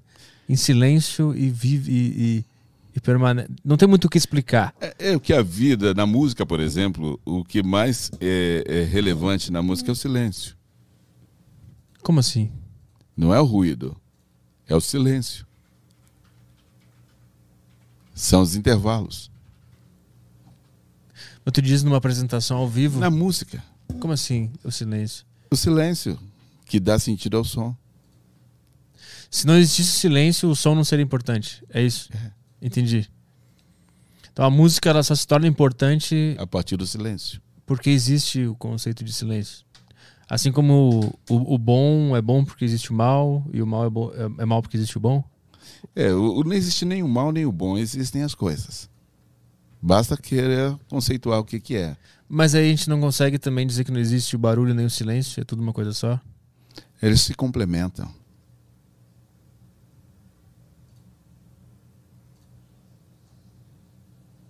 O silêncio e o som se complementam. E o, o, o bom, o bem e o mal também? É escolha. Nada é mal e nada é bom. Tudo é o que é. Por que, o ser humano ele criou esses conceitos, então, para tentar explicar esses fenômenos? Às vezes nós queremos é, controlar o nosso parceiro. A gente quer dizer que nós sabemos e aí fazemos o, o a- aterrorizamos o outro e dizemos que sabemos e ah, às vezes até pensamos que a sua ignorância é razão para o meu degrau para que eu possa subir a partir da sua fraqueza é a minha força. Então Uhum. eu crio situações e às vezes, por exemplo, é, um, o pai que tanto quer o filho que seja feliz e tal, ah, o forno está quente. Aí o pai diz para a criança: não põe a mão aí porque você vai queimar a sua mão. Não, deixa a criança entender que, meu filho, você pode botar a mão aí. A consequência, ela é uma consequência talvez desagradável. Você pode experimentar. Aproxime-se comigo, chegue devagar perto do forno aquecido. Isso lhe agrada? Ele dirá: não. Então ele tem autonomia para poder tomar a decisão. Não é o pai que está tomando por ele, mas é a própria criança que está dizendo: este fogo pode gerar uma lesão na minha mão. Uhum. O fogo por si só não é mal nem bom. Não é bom nem bom. Mas aí como é que, de acordo com essa visão, eu, eu me pego num, sei lá, num, numa rua sem saída, que é como é que eu avalio crimes? É simples. É, é o mesmo desejo de dominação. É ansiedade. O criminoso, ele é ansioso. Normalmente, ele é mega ansioso. Ele quer a qualquer custo aquilo que já é dele. Então, ele quer tomar aquilo que ele pensa que não é dele. Normalmente, para que você construa uma capacidade boa de uma criança, ela precisa de três coisas básicas: carinho, alimentação e brincar. De zero a seis anos. Aí você forma toda a capacidade de celebrar. A massa cinzenta dela se estabelece, se organiza nesses três momentos: uhum. do carinho, da alimentação e da brincadeira. Se você nega isso, você tem um cidadão com problemas a partir dos sete anos. Aí foi quando surgiu o psicólogo, o terapeuta, os antidepressivos, a, indústria farmacêutica se fez presente nesses momentos onde que nos é negado a nossa própria existência. Uhum. Mas eu digo, a, a, visão de que não existe o, o, bom nem o mal. Como é que tu vê um crime? Se, se, ele é bom ou mal, ou não, não é nada? O crime nada mais é do que naquele momento aquele criminoso teve uma influência externa e não soube ter uma autorregência. Uhum. E teve a vítima que mentalizou e vibrou que algo ia de ruim acontecer com ela. Então os, os, as coisas se encontram e se encaixam. Uhum. Quem vibra o medo, o mal, a tristeza, recebe do universo aquilo que pediu pediu sem querer. Exatamente. Às vezes nem é a própria pessoa, mas alguém que está do lado dela a induz a isso, mas a pessoa é tão boa, por que, que ela sou. Não, mas quem está ao lado dela vibrando aquilo interfere nessa onda vibracional. Uhum. E aí acontece o encaixe das coisas. Antes de entrar no ar, a gente estava falando da tua música que tu escreveu. Como é que era a frase? Do, do rico, do. Ah, Como é que era? É, com dinheiro é mole, quero ver duro. Com dinheiro é mole, quero ver duro. Ipanema, Salvador, Guarujá, Porto Seguro. Com dinheiro é mole, quero ver duro. Mitsubishi, Cherokee, Rolex, Choro Puro. Com dinheiro é mole, quero ver duro. Grana na Suíça não esquenta com o futuro. Com dinheiro é mole, quero ver duro. Aí assim, tô duro que nem um coco. Tô vendendo a janta pra comprar o almoço. Tô liso, tô lese louco. Tô quebradão, eu tô roendo o osso. Mas eu tenho coisas que você não tem, amigos sinceros e o amor de alguém, paz e sossego no meu coração. Seu mundo de grana não vale um tostão. Se liga, se toca, deixa de bobeira, tu vai ficar correndo atrás de grana a vida inteira. Essa letra uhum. não foi feita por mim. Eu não me lembro agora o nome do autor, me perdoe. Mas eu a cantei porque fui é, sugerido é, para completar o álbum um produtor falando, canta essa música porque tem que completar 12 faixas. Então, na ansiedade, é, naquele momento, na ausência da responsabilidade, eu cantei e gravei essa música. E aí tu estava dizendo que tu essa mensagem pro universo é, é, ruim. Essa mensagem não é que seja ruim, ela é real. Ela é real e. E ela materializa-se. E aí tu disse que tu escreveu outras para. Eu não só escrevo, mas eu me, me manifesto até mesmo para quebrar essa vibração. E não só uhum. para quebrar, mas eu a uso como referência daquilo que é o poder da expressão. Essa música tem poder como várias outras. Então essa, essa música tinha uma vibração que tu não queria. Essa não música é que não queria. Tem uma vibração que é a própria vibração e que vai e exerce uma influência sobre o ser. Eu sabia disso. Uhum. Mas aí eu, eu te perguntei em off se o universo não sabe que tu tá só exercendo uma arte. Olha, não, sabe que eu estava exercendo uma arte que eu estava vibrando.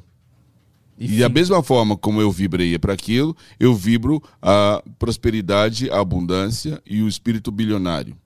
Eu vibro é, palavras, então eu neutralizo esta palavra, esta música, com coisas como povo abençoado por Deus, De todas as visões que existem do mundo, você é a mais bela. Eu estou falando do Brasil. Eu estou falando de você, brasileiro. Esse é o país. A maior inspiração do nosso Senhor. Essa é para você, Brasil. Rio de Janeiro, Ipanema, Poador, de braços abertos, Cristo Redentor. São Paulo, Ponte Aérea, ex-cidade da Garoa, todo mundo aprendendo a viver numa boa. Rio Grande do Sul e do Norte também. Santa Catarina, Paraná, Parabelém. Como é bom ser brasileiro, maneiro. Aqui nesse país a gente abraça o mundo inteiro. Povo abençoado por Deus. Então, eu já neutralizei, não somente nessa música, em outras músicas.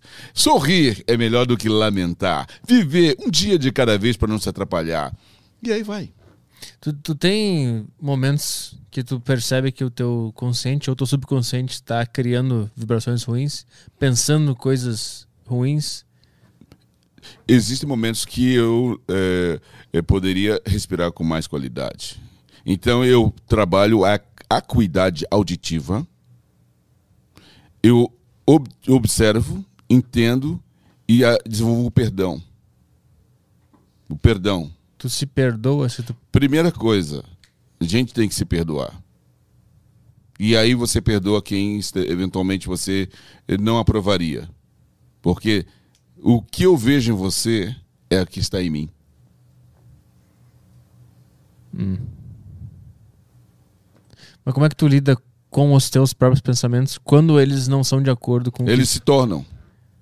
Eu sou o dono do meu pensamento. Tu chegou nesse nível agora, mais adulto. Sempre foi sempre assim? Fui assim. Eu sempre fui dono dele. Eu sempre fui responsável, me responsabilizo por todos os caminhos pelos quais eu percorri e percorro. Você tá falando do, dos caminhos do pensamento dos caminhos da vida? Da vida. Tudo. Mas como é que tu faz? Porque eu eu vejo que a minha cabeça tem várias vozes. E eu sei que todas elas são eu mesmo. Exatamente. Mas tem umas que eu não quero que estejam Então ali. é só tirá-las. Eu não consigo. Consegue. Quando você diz que não consegue, você não consegue. Quando você diz eu consigo, eu consigo. Você é o grande eh, líder da sua trajetória mental. É questão de foco. Fixou o pensamento naquilo, ele se materializa e amplifica. Tu chegou em algum momento a ter pensamentos que tu não queria ter e aí tu simplesmente Não, tirou eles? não, não. Não, os pensamentos que eu tenho, eu os amo. Inclusive os negativos? Não, não é negativo nem, nem positivo, é um pensamento. Que é ferramenta, é um, é um tijolinho para construção da minha existência aqui. Por que, que tu acha que a gente tá vivendo na, na época. Obviamente a gente tá vivendo a pandemia, mas fora da pandemia a gente já tava vivendo a época da ansiedade, depressão Ausência. e problemas. Ausência. A gente está dando poder à imprensa, à mídia, a tudo que eh, dizem por aí, em detrimento daquilo que nós entendemos que nós somos os grandes regentes. Está dentro de você, está dentro de mim, dentro de cada um de nós. Em que momento a humanidade perdeu essa noção? Olha, é, isso vem sempre. Sempre nós somos é, convidados à dispersão. Porque sempre tem algumas pessoas. Eu li a Assustadora História da Maldade Humana. Esse livro eu não lembro o nome do autor, vocês me perdoem. E esse livro mostra que nós somos é, pessoas é, que tendem a querer usar a fraqueza do outro para se tornar mais forte. Isso é biológico? Não, isso, é, isso, isso, isso é, é, é, é, é, é mais empatia, né? É, é ausência do, do presente. Hum. A gente está tão ausente do presente que a gente repete os mesmos erros dos nossos, os mesmos equívocos dos nossos pais e avós e bisavós. Aí dizem que fica no nosso DNA.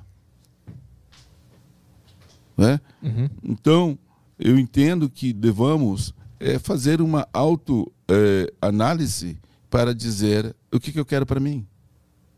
Aí sim, o que eu quero para mim, eu vou querer para ti. Porque nem sempre eu sei o que eu quero para mim. Nem sei por que, que eu acordei. Nem sei por que, que eu vou dormir, por que eu como. O que, que eu estou comendo.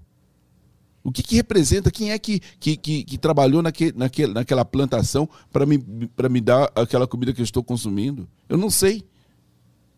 Muitas pessoas hoje não sabem que abacaxi não dá em árvore. Há quem pense que, sabe? A gente se desconectou da gente há muito tempo tem se feito isso. E por que será? Em busca de conforto? Ansiedade, brother. Ausência. A gente não busca nada. A gente tem ausência. É assim, a gente fica olhando para fora. A gente olha para os outros. Mas isso é a origem do problema ou é uma consequência de um problema? Olhar para fora. Olhar para fora. Boa pergunta, hein? Origem do problema ou a consequência do problema? Eu acho que são os dois. A origem do problema é a ausência. E a consequência faz com que nós olhemos para fora. Aham, sim. A origem é a ausência de presente. É, e, a, E a consequência, consequência? é olhar para fora. Entendi. Você está se matando, a gente vira um zumbi. Porque a gente não está se conectando, a gente não está presente em nós mesmos. É que você. que foi? Não, não, valeu. É que queremos mais aqui. Pode ser. Tem, o pessoal tá participando ali? Como é que tava? Tá? Cara, eu tô me sentindo no The Midnight Gospel. Tá ligado? Alguém pode animar esse, esse podcast e fazer um. Tá foda. Minha mente tá explodindo. Eu, eu, eu não sei mais nada. meu. Eu- Mas isso que é o grande lance. Quando você fala que não sabe, é que você sabe tudo. Porque o vazio é o espaço para se preencher de coisas incríveis. Quanto mais vazio você está, mais pleno você estará. É foda, é foda porque eu sinto que eu tô sempre em busca de algo e eu sei que eu não posso estar em busca de algo. Você pode buscar, você não só busca, pode buscar, mas quando você está no processo e reconhece que você está buscando, é que você pode reconhecer que você está abrindo mão do- de reconhecer o que já tem. Então, quando você busca, é você está negando o que tem, porque já tem. Você não precisa buscar, só aceitar e receber. Então, por isso que quando eu fico ansioso com o pensamento muito no futuro, eu, me, eu, eu sei que eu tô errado, que eu não posso fazer isso. Você não está errado, você está experimentando uma coisa diferente do ideal. É Thomas Edison.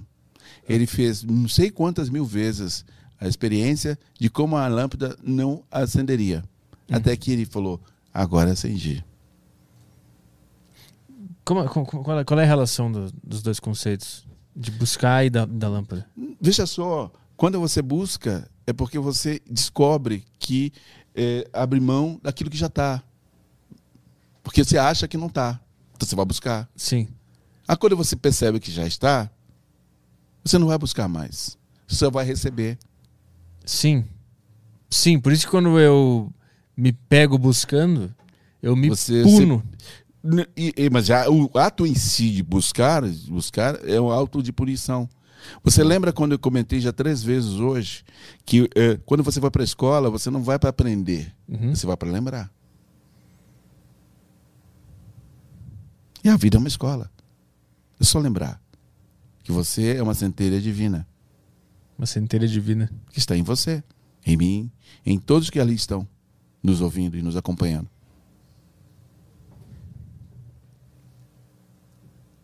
É que eu, eu sinto que o, o grande segredo, sei lá, é se desarmar e que tu vai receber. Mas ao mesmo tempo, se desarmar e. Se, se desarmar parece que é ficar parado. Porque tu não vai ficar buscando, como tu disse, ficar olhando pra ver se o carro tá ali o tempo inteiro. Tu vai. Exatamente, ele já está. Mas aí esse ato de es- estar parado, entre aspas, traz uma certa agonia, porque eu fico pensando, será que eu devia estar fazendo alguma coisa? Será que eu devia Mas tá- você não está parado. Não está parado. Está tudo em movimento. Eu fiz uma música, e essa é minha. É assim: se me sento e sinto a dança, a dança do céu no chão. Minha cabeça dança e vê que a vida é a dança das forças da criação. O menor gesto é dança. Convite para dançar, movimento gira mundo, movimento gira mar, semente crescendo é dança, folhas ao vento é dança. Tudo está em movimento. Mesmo quando fisicamente, Aparentemente. aparentemente, aparentemente. Te- aparentemente. imaginar, fantasiar, pensar já é botar em movimento? Sim. Nossa mente é maravilhosa. Nossa mente é uma mente muito é muito colaborativa com o universo. A gente está com isso aqui para colaborar com a bênção, com a grandeza do universo. É como se fossem várias antenas. É, você amplia suas conexões Uhum. e se permite receber aquilo que você entende como algo adequado naquele momento. Quando fala em universo, é o universo. Literalmente, o universo, quando a gente- olha pro, pro céu, quando a gente olha pras fotos. O que, que é o universo? Tudo, tudo, tudo, tudo, tudo. Inclusive, esse chão aqui Tudo, é o tudo, universo. Tudo, tudo, do universo. Tudo, tudo, tudo. E tu se comunica com ele só pensando. Sentindo. Sente. Sinta, deixa a coisa fluir. A cada segundo. A cada vez que você mastiga um. Degusta, processa, expele, energia acontecendo, girando, tudo mais, tudo em movimento. Tu acha que tu te deu bem no, no meio da arte porque tu tem essa consciência toda? E, a- e a arte é estar presente? A vida é ser, estar presente. E a vida é um espelho do que nós vivemos na arte. E a arte é um espelho da vida.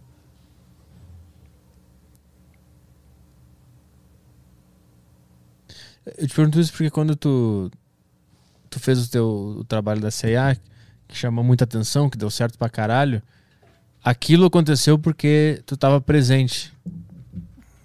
E tu conseguiu simplesmente agir da maneira mais presente e lisa possível naquele momento. Ao contrário de eu acho que alguns concorrentes que podiam estar travado, podiam estar nervoso, Porque aí você nega.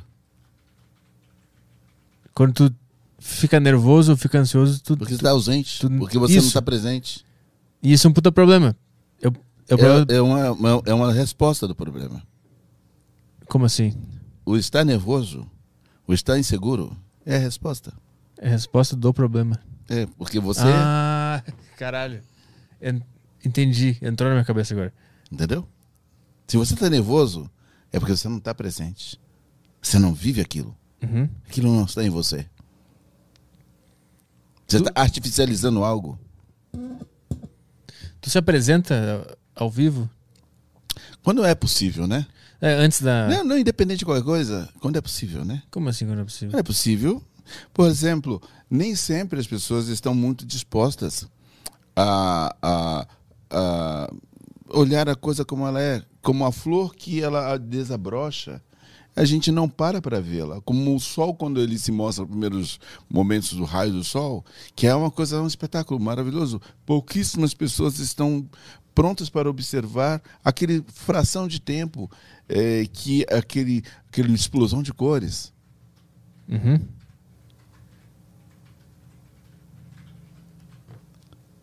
Mas tu, tu te apresenta. tu Quando faz as- show ao vivo. Eu estou fazendo agora. Isso é um show. Cara, parece que Deus enviou um cara pra conversar comigo hoje.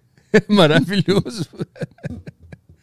eu, eu quero te perguntar isso porque o, o, aquele ritual pré entrar no palco é onde tudo isso acontece, que a gente tá falando agora, de estar nervoso, da, que é a resposta pro problema e tal. Eu queria perguntar como é que É, é em ti cena, estar é- antes. Eu, é, acontece assim. O centro comanda a extremidade. Aí, e aquele estômago começa a ficar em movimento. E você vai. O que, tu disse quando caiu? Tu disse como é que era a frase? Nem tudo pode ser dito. E nem sempre nós estamos é, maduros o suficiente, né, para absorver certas informações. É, até onde é possível a gente trabalha, a gente é, compartilha, né? Mas assim, isso entendam vocês que não é eu, não é ninguém, é o universo. O universo está é, trabalhando sempre, energia plena. E tu acha que isso aconteceu agora porque rolou muita energia aqui? Às vezes a gente quer explicação, né? De tudo. Sim. para render o bloco. Olha, é o seguinte, essas coisas que acontecem na vida fazem até mesmo como um elemento de saculejar. Acordem. Acordem para o momento, acordem para essa vida que vocês estão vivendo. Acordem para que vocês entendam que se somos 400 aqui, se somos 4 mil, se somos 4 milhões, não importa o número, mas que isso se replique na nossa ação. Que nós sejamos arautos dessas coisas que eventualmente podem tocar no nosso íntimo, para que com isso eh, possamos justificar nossa presença aqui nesse planeta. Então, quando, quando dá tela azul, é uma oportunidade para a gente se, se, se, meditar, estar presente. De... É, parar, respirar, voltar para o presente de forma mais intensa e avançar. Uhum. É como se tudo que acontece na vida fosse algo que faz a roda girar cada vez mais rápido. Exatamente. Tudo, qualquer coisa. É dinâmico, é um dínamo. É atômico. E, e, quanto mais tu aproveita, é que nem os juros compostos. Quanto mais tu aproveita, daqui a pouco, daqui a pouco Exatamente. Tá lá em cima. Exatamente. E é muito complexo para que todos nós consigamos assimilar, porque assim nós temos sempre uma imagem pré-estabelecida de qualquer coisa. Imagina um bailarino, negro, garoto, uau, aceia e tal. Aquela coisa é um estereótipo, é uma, uma coisa que está ali.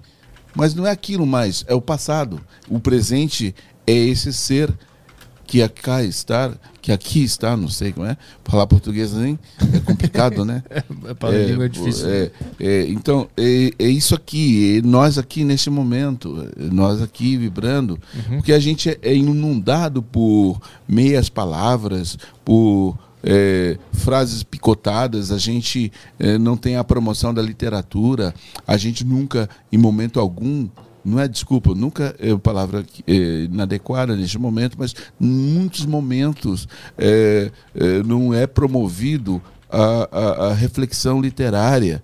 A gente. Porque, por que, que eu vou ler? A partir do momento que eu pego um livro e começo a lê-lo, eu começo a construir um conceito pessoal. Eu sou dono daquilo que eu estou lendo. Agora, hoje em dia, nós estamos vivendo um fenômeno, fenômeno das pequenas é, é, frases, das pequenas hashtags, dos pequenos pá, pá, pá, tudo picotado. Isso mexe muito com a cabeça da maioria de nós. Uhum. E, e o poder está na biblioteca, nas estantes de bons livros. O, tu acha que. O, o Sendo lidos por quem é. queira lê-los, lógico. Tu acha que o, o Twitter, como forma de comunicação, ele atrapalhou o não, desenvolvimento humano? Não. É mais uma forma de comunicação. É. Tudo é forma de comunicação, mas cada um no seu local e no seu momento certo. É que ficou, virou predominante, né? O Twitter. Mas é uma questão de escolha. Mas só que tem consequência. Uhum. É? E a consequência não é boa nem, nem má, ela só acontece. É, acontece. Entendi. E aí, quando vem um cidadão como esse que fala de livros que li, e que lerei e que vou voltar a lê-los, esse cidadão se destaca da grande maioria que apenas se coloca nessa condição de microleituras. Uhum. E, e, também acho que no Twitter, como tem muita coisa negativa lá, quando se tu consome aquele negócio, ele acaba potencializando. É, tu, se tu vira, se é verdade que tu vira dono do que tu lê, uhum. Tu acaba se tornando aquilo lá também. É uma alquimia muito interessante. é. e aí também acontece é, o fenômeno dos juros compostos. Né? Exatamente. Quanto mais você fica naquele negócio, e pouco... aí você vai para aquele lugar, show de bola. É muito bom.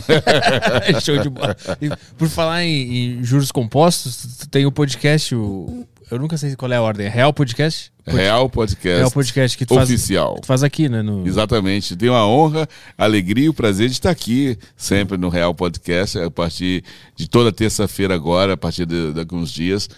toda terça-feira, por volta de meio-dia, se não estou errado, estaremos no ar com o Real Podcast aqui nessa casa maravilhosa. É lá, é lá embaixo, no estúdio lá embaixo? Não, não, lá em cima. Ah, é no, no do Flow mesmo? Do Flow mesmo. Eu achei que. Também, qual era aquela sala toda preta? Era aqui? É, no Flow. Não, não, Não. tem uma sala toda preta que era no estúdio que fazíamos lá em Indaiatuba. Ah, tá. né? Tá. E agora é, elevamos o nível Entendi. da nossa conexão com o universo.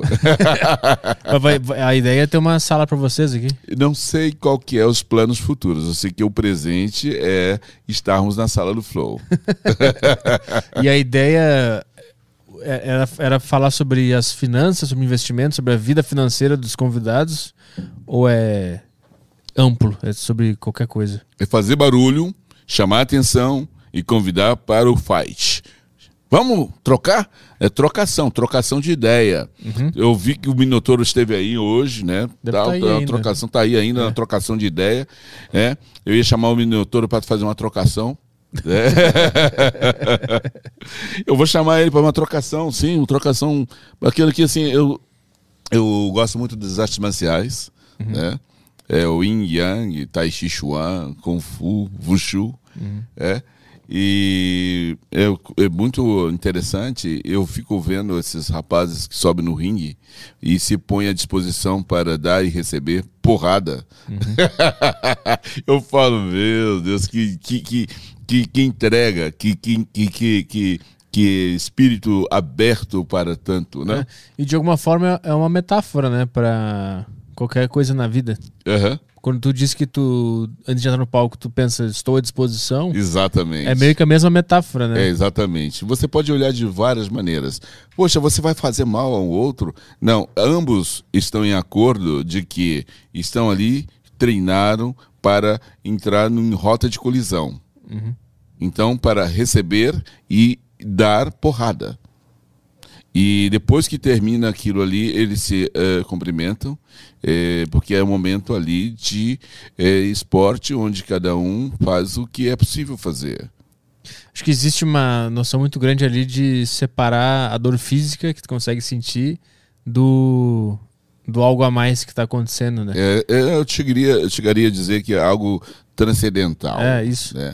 Esse, essa é uma boa questão. Como é que a gente faz pra acessar o transcendental ou simplesmente aceitá-lo, sendo que a gente tem um corpo que que é completamente contradizente a isso? É morrer.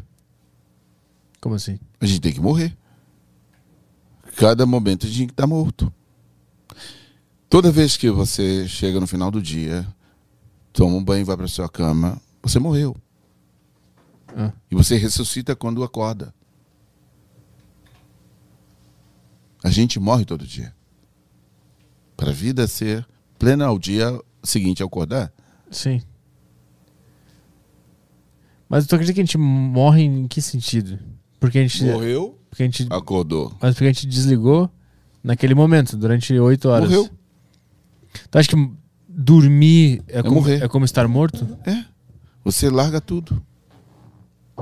Um cara que tá morto hoje, ele tá dormindo eternamente. Pode ser. O físico está morto, mas a energia está viva. Será que ele sonha? Pode ser. Eu ainda não tive a oportunidade de chegar a esse nível. Ainda não morri ainda. a esse ponto, não. É que essa é uma das grandes coisas que eu fico pensando. Se a gente morre, a nossa consciência continua Nós existindo. somos energia. Mas a consciência continua. Eu sei que eu virei uma energia e eu tô. Sim, sim. Porque, Mas isso não é horrível. Eu não vou ficar. Não, mas é- é aquela história horrível é, é pensar que a gente tem que controlar as coisas lá fora. Controla aqui dentro, este momento. É o que determina a nossa história. É como nós conduzimos este momento. Você é Sim. um condutor do agora. E, e quando eu. Quando, é que eu- o meu grande medo é. Imagina, imagina se eu morro e eu continuo lembrando de tudo que eu Mas sei. isso é um problema para ser administrado quando acontecer. Sim. Não, não abra mão da administração do, do que você está agora fazendo.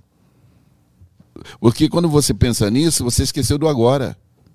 Vive agora.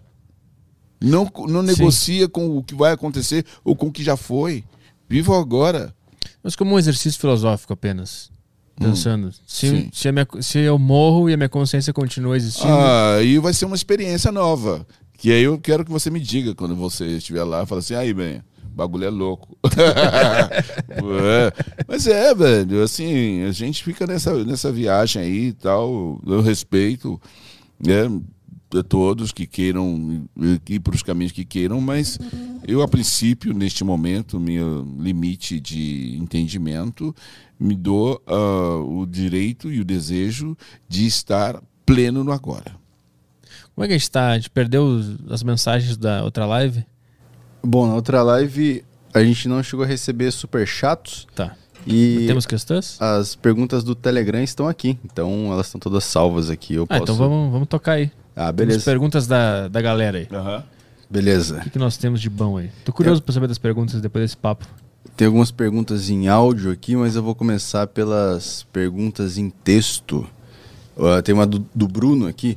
Queria saber como, uh, como a vida dele mudou com o sucesso dos comerciais da CIA.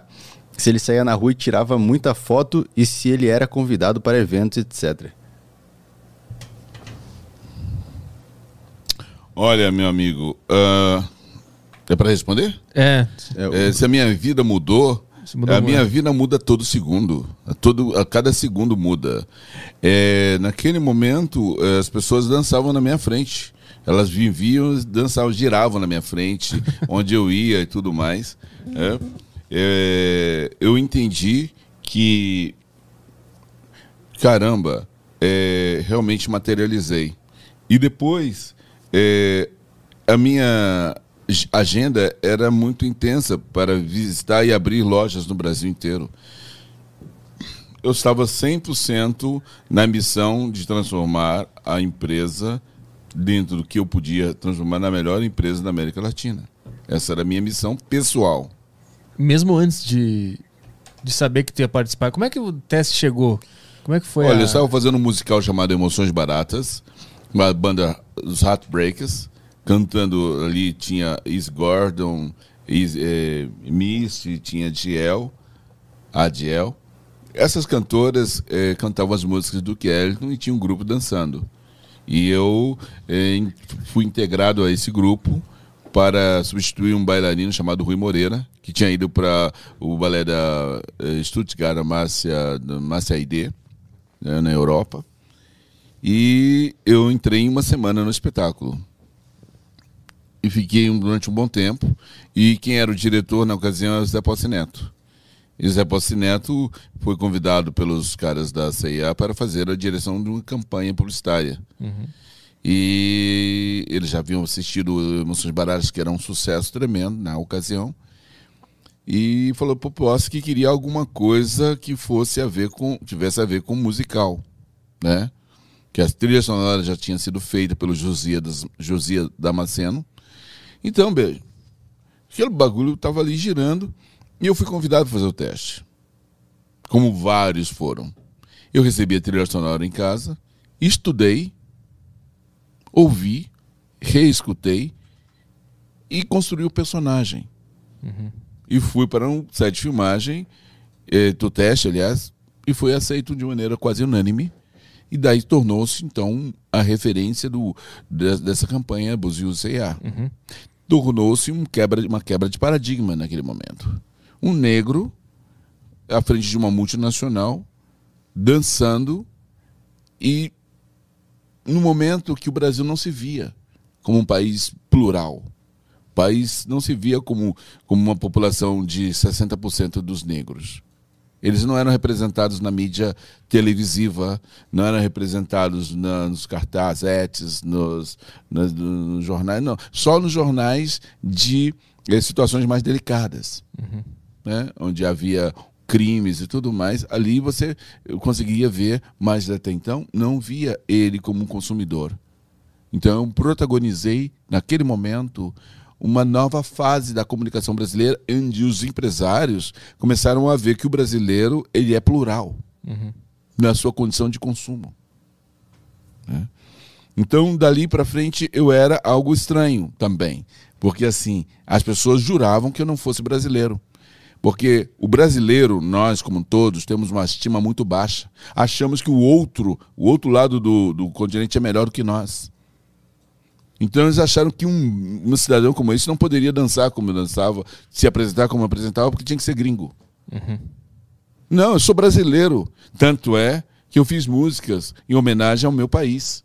Eu fiz um samba, cantei um samba, que é misturado com hip hop, dizendo que sou brasileiro, sigo tocando pandeiro, mas mantenho meu samba na ponta do pé. Quando chegar janeiro, fevereiro, já dancei o ano inteiro, mas mantenho meu samba na ponta do pé. Por quê? Eu quero e, alardear para todos os meus, os nossos irmãos, que nós somos maravilhosos. Brasil é viável, brasileiro é viável. Os grandes pensadores, a, campeã do prêmio de jazz, é, é, é, ganhou o Grammy agora, ela está lá, em Nova York, e nós não a conhecemos. Nós temos grandes artistas, eh, pesquisadores, empresários, que são brasileiros, mas nós não alardeamos. Nós eh, eh, abdicamos disso. E temos que mudar isso. Então a pergunta que me foi feita, eu estendi muito, desculpa. Não, mas... maravilhoso. Não, não, pode. Maravilhoso. Quanto mais falar, melhor. Eu quero. Puta, esse aqui é o podcast que eu queria estar assistindo e nem fazendo. Tão maravilhoso que é. é. Acho que esse aqui, né? Ele perguntou se já muita foto e tal. É isso aí. Vamos para a próxima questão? As próximas são em áudio. Então. Só o cara mandou aqui, né? Mandou que o Samuel Jackson tá na deriva hoje. Pergunta do Escalante, né? É isso. Tá, estamos com áudio aí na TV? Como é que tá? Sim, vai sair em áudio na TV aí. Tá. É... Tá, tá, com volume. Tá ligado? Nem sei se tá ligado. Tá ligado, tá com a, tá. Tá com a tela escura. Áudio do Escalante. Belo Boa nome. tarde, Petri. Boa tarde, Fonseca. Ótimo papo. Eu queria perguntar pro Fonseca se ele já leu o livro O Poder do Agora, do Eckhart Tolle. E se não, se ele acredita que toda essa sabedoria que sobre o que ele disse sobre estar presente no momento do agora, que bate com as ideias do livro, é algo que você que todo ser humano consegue entender somente estando presente. Esse livro é, faz parte do meu do meu do meu é, como é que fala? É, onde você tem coleção de livros ali minha estante né? Eu li quando eu tinha muita era muito jovem eu tive acesso a essa literatura como vários livros eu eu eu, eu materializei minha vida e materializo é, realmente esse esse livro ecoa nos dias de agora e ecoará enquanto eu estiver existindo. E eu recomendo que todos que tenham a oportunidade de ter acesso a esse livro, que tenham. Eu, a minha namorada está lendo o, o, o, livro que é irmão desse, que é do mesmo autor, que é o Despertar da Nova Consciência. Uma coisa assim. É do mesmo, cara, né? Sim, sim, sim. Pelo que ela está lendo, ela vai me falando, ela vai me relatando o que está rolando no livro. É, é foda também. Não sei se chegou a ler esse. Penso que talvez tenha lido. É tantos livros que assim que me, é, me foi apresentado ao longo da minha tenra idade. Uhum. o Poder do Agora está na minha fila lá. Pra, é, pra é, um bom livro, é, é recomendável. Boa, ótima é, intervenção a sua, sugerindo e, e fazendo uma analogia com o que eu estou aqui a dizer. A pergunta do Gustavo Bess.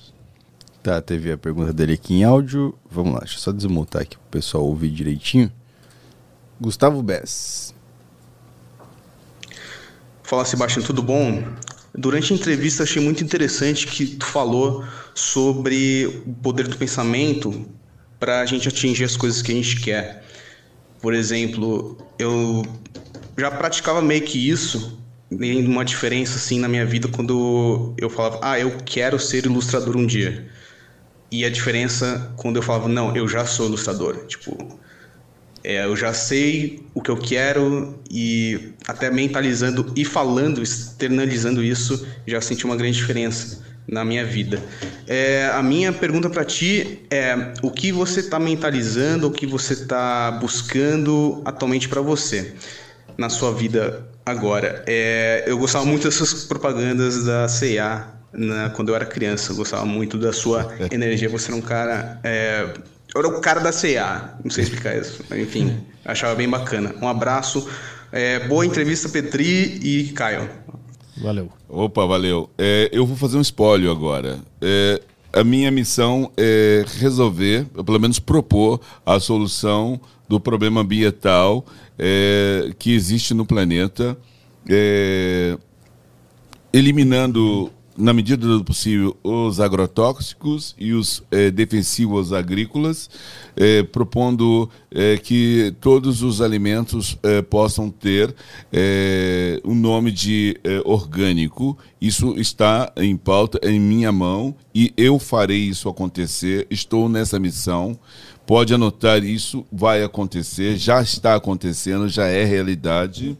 Falta disseminar ainda mais esta missão para o mundo inteiro, onde nós iremos impactar todos os aterros sanitários para que eles possam evitar a contaminação do lençol freático, eh, diminuir e eliminar os vetores, que é baratas, ratos, escorpiões.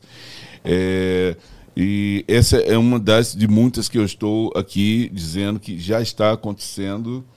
Eh, vou propor também, ah, já estou propondo a, a autorregência a partir da consciência da eh, física quântica, da eh, construir escolas com grandes generais, onde as pessoas entendam que os grupos musculares eles começam da ponta do dedo do pé até o, o, o, o alto da sinagoga e trabalhar com esse grupo muscular para que nós tenhamos condições de ter um controle motor sobre a nossa uh, movimento aqui na Terra. E tem mais. Como, como, como isso está sendo feito? Qual é o plano? Qual deles? O último, do, do corpo. Uma recente? É. Eu comecei a construir isso alguns anos atrás, através do balé clássico. É, o balé clássico é quando você entende que é, para que você se mova é, de um ponto ao outro, é, você tem que usar a física, a física quântica, a metafísica, a, a, a mecânica para exercer determinados movimentos no espaço e desenhar, porque eu costumo dizer que dançar é desenhar o corpo no espaço. Então, quando você tem consciência do seu corpo mus muscularmente, da biomecânica e da fisiologia da alimentação, você tem uma performance muito elevada. Uhum. Sabe que eu já fiz curso de dança, né? E foi o curso que eu, senti mais dificuldade porque era o curso que mais me exigia estar presente tendo conhecimento sobre tudo que estava acontecendo no meu corpo. Eu senti isso. Foi... É, sim, que bacana. E fez balé clássico? Não, era. É, Jazz. Eu fiz uma semana de curso intensivo de dança. Uhum. Uma semana, todos os dias. Sim. Eu não lembro qual era a dança. Era da, da, da Keila, que vem aqui na deriva já. Uhum. E dança moderna? É, era moderna. Tinha, uhum. uma, tinha uma coisa da, da Beyoncé, umas coisas uhum. de, de do filme do Rei Leão, acho, alguma coisa assim. Uhum. Acho que era isso. E era, era moderno, era moderno. Mas eu senti na experiência ali que foi o, o mais complicado. Porque uhum. era, eram quatro semanas de. E cada semana era uma arte, né? Era canto, teatro, cinema e dança. Sim. E a que eu mais senti dificuldade foi dança por, por ter que se expor ao ridículo de uma maneira muito é, mais aberta, né? Uhum. Se expõe ao ridículo né, naquele momento, que é uma, uma função da arte, né? Te expor o máximo que tu puder. E estar muito presente com o conhecimento de tudo que rola no teu corpo. E eu tra... não travei, eu me expus, me joguei e fiz o negócio. Mas conscientemente, enquanto eu fazia, eu pensava, caralho, eu não, eu não sei nada do meu corpo.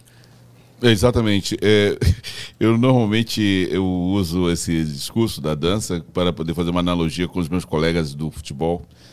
Hum. Que muitos dizem aí que ah, você dança, você não tem um maneirismo, você é meio delicado e tal. Eu digo que é, quando eu danço, no caso, nas companhias ou nas escolas, academias, normalmente a predominância é feminina. Então, eu, como homem, estou num ambiente que me agrada e é muito interessante ser um cavalheiro e conduzir as moças, levantá-las e tudo mais. Uhum. No caso do futebol, se você é um, atacante, marca gol, alguém vai te abraçar, jogar assim em cima de você, rolar na grama, e ao final do jogo você vai para o vestiário e ali estarão todos à vontade e todos viajam juntos e tal. É um ambiente que dizem é extremamente masculino. Eu diria que o ambiente mais masculino, para mim, é o ambiente do balé. Uhum. Né?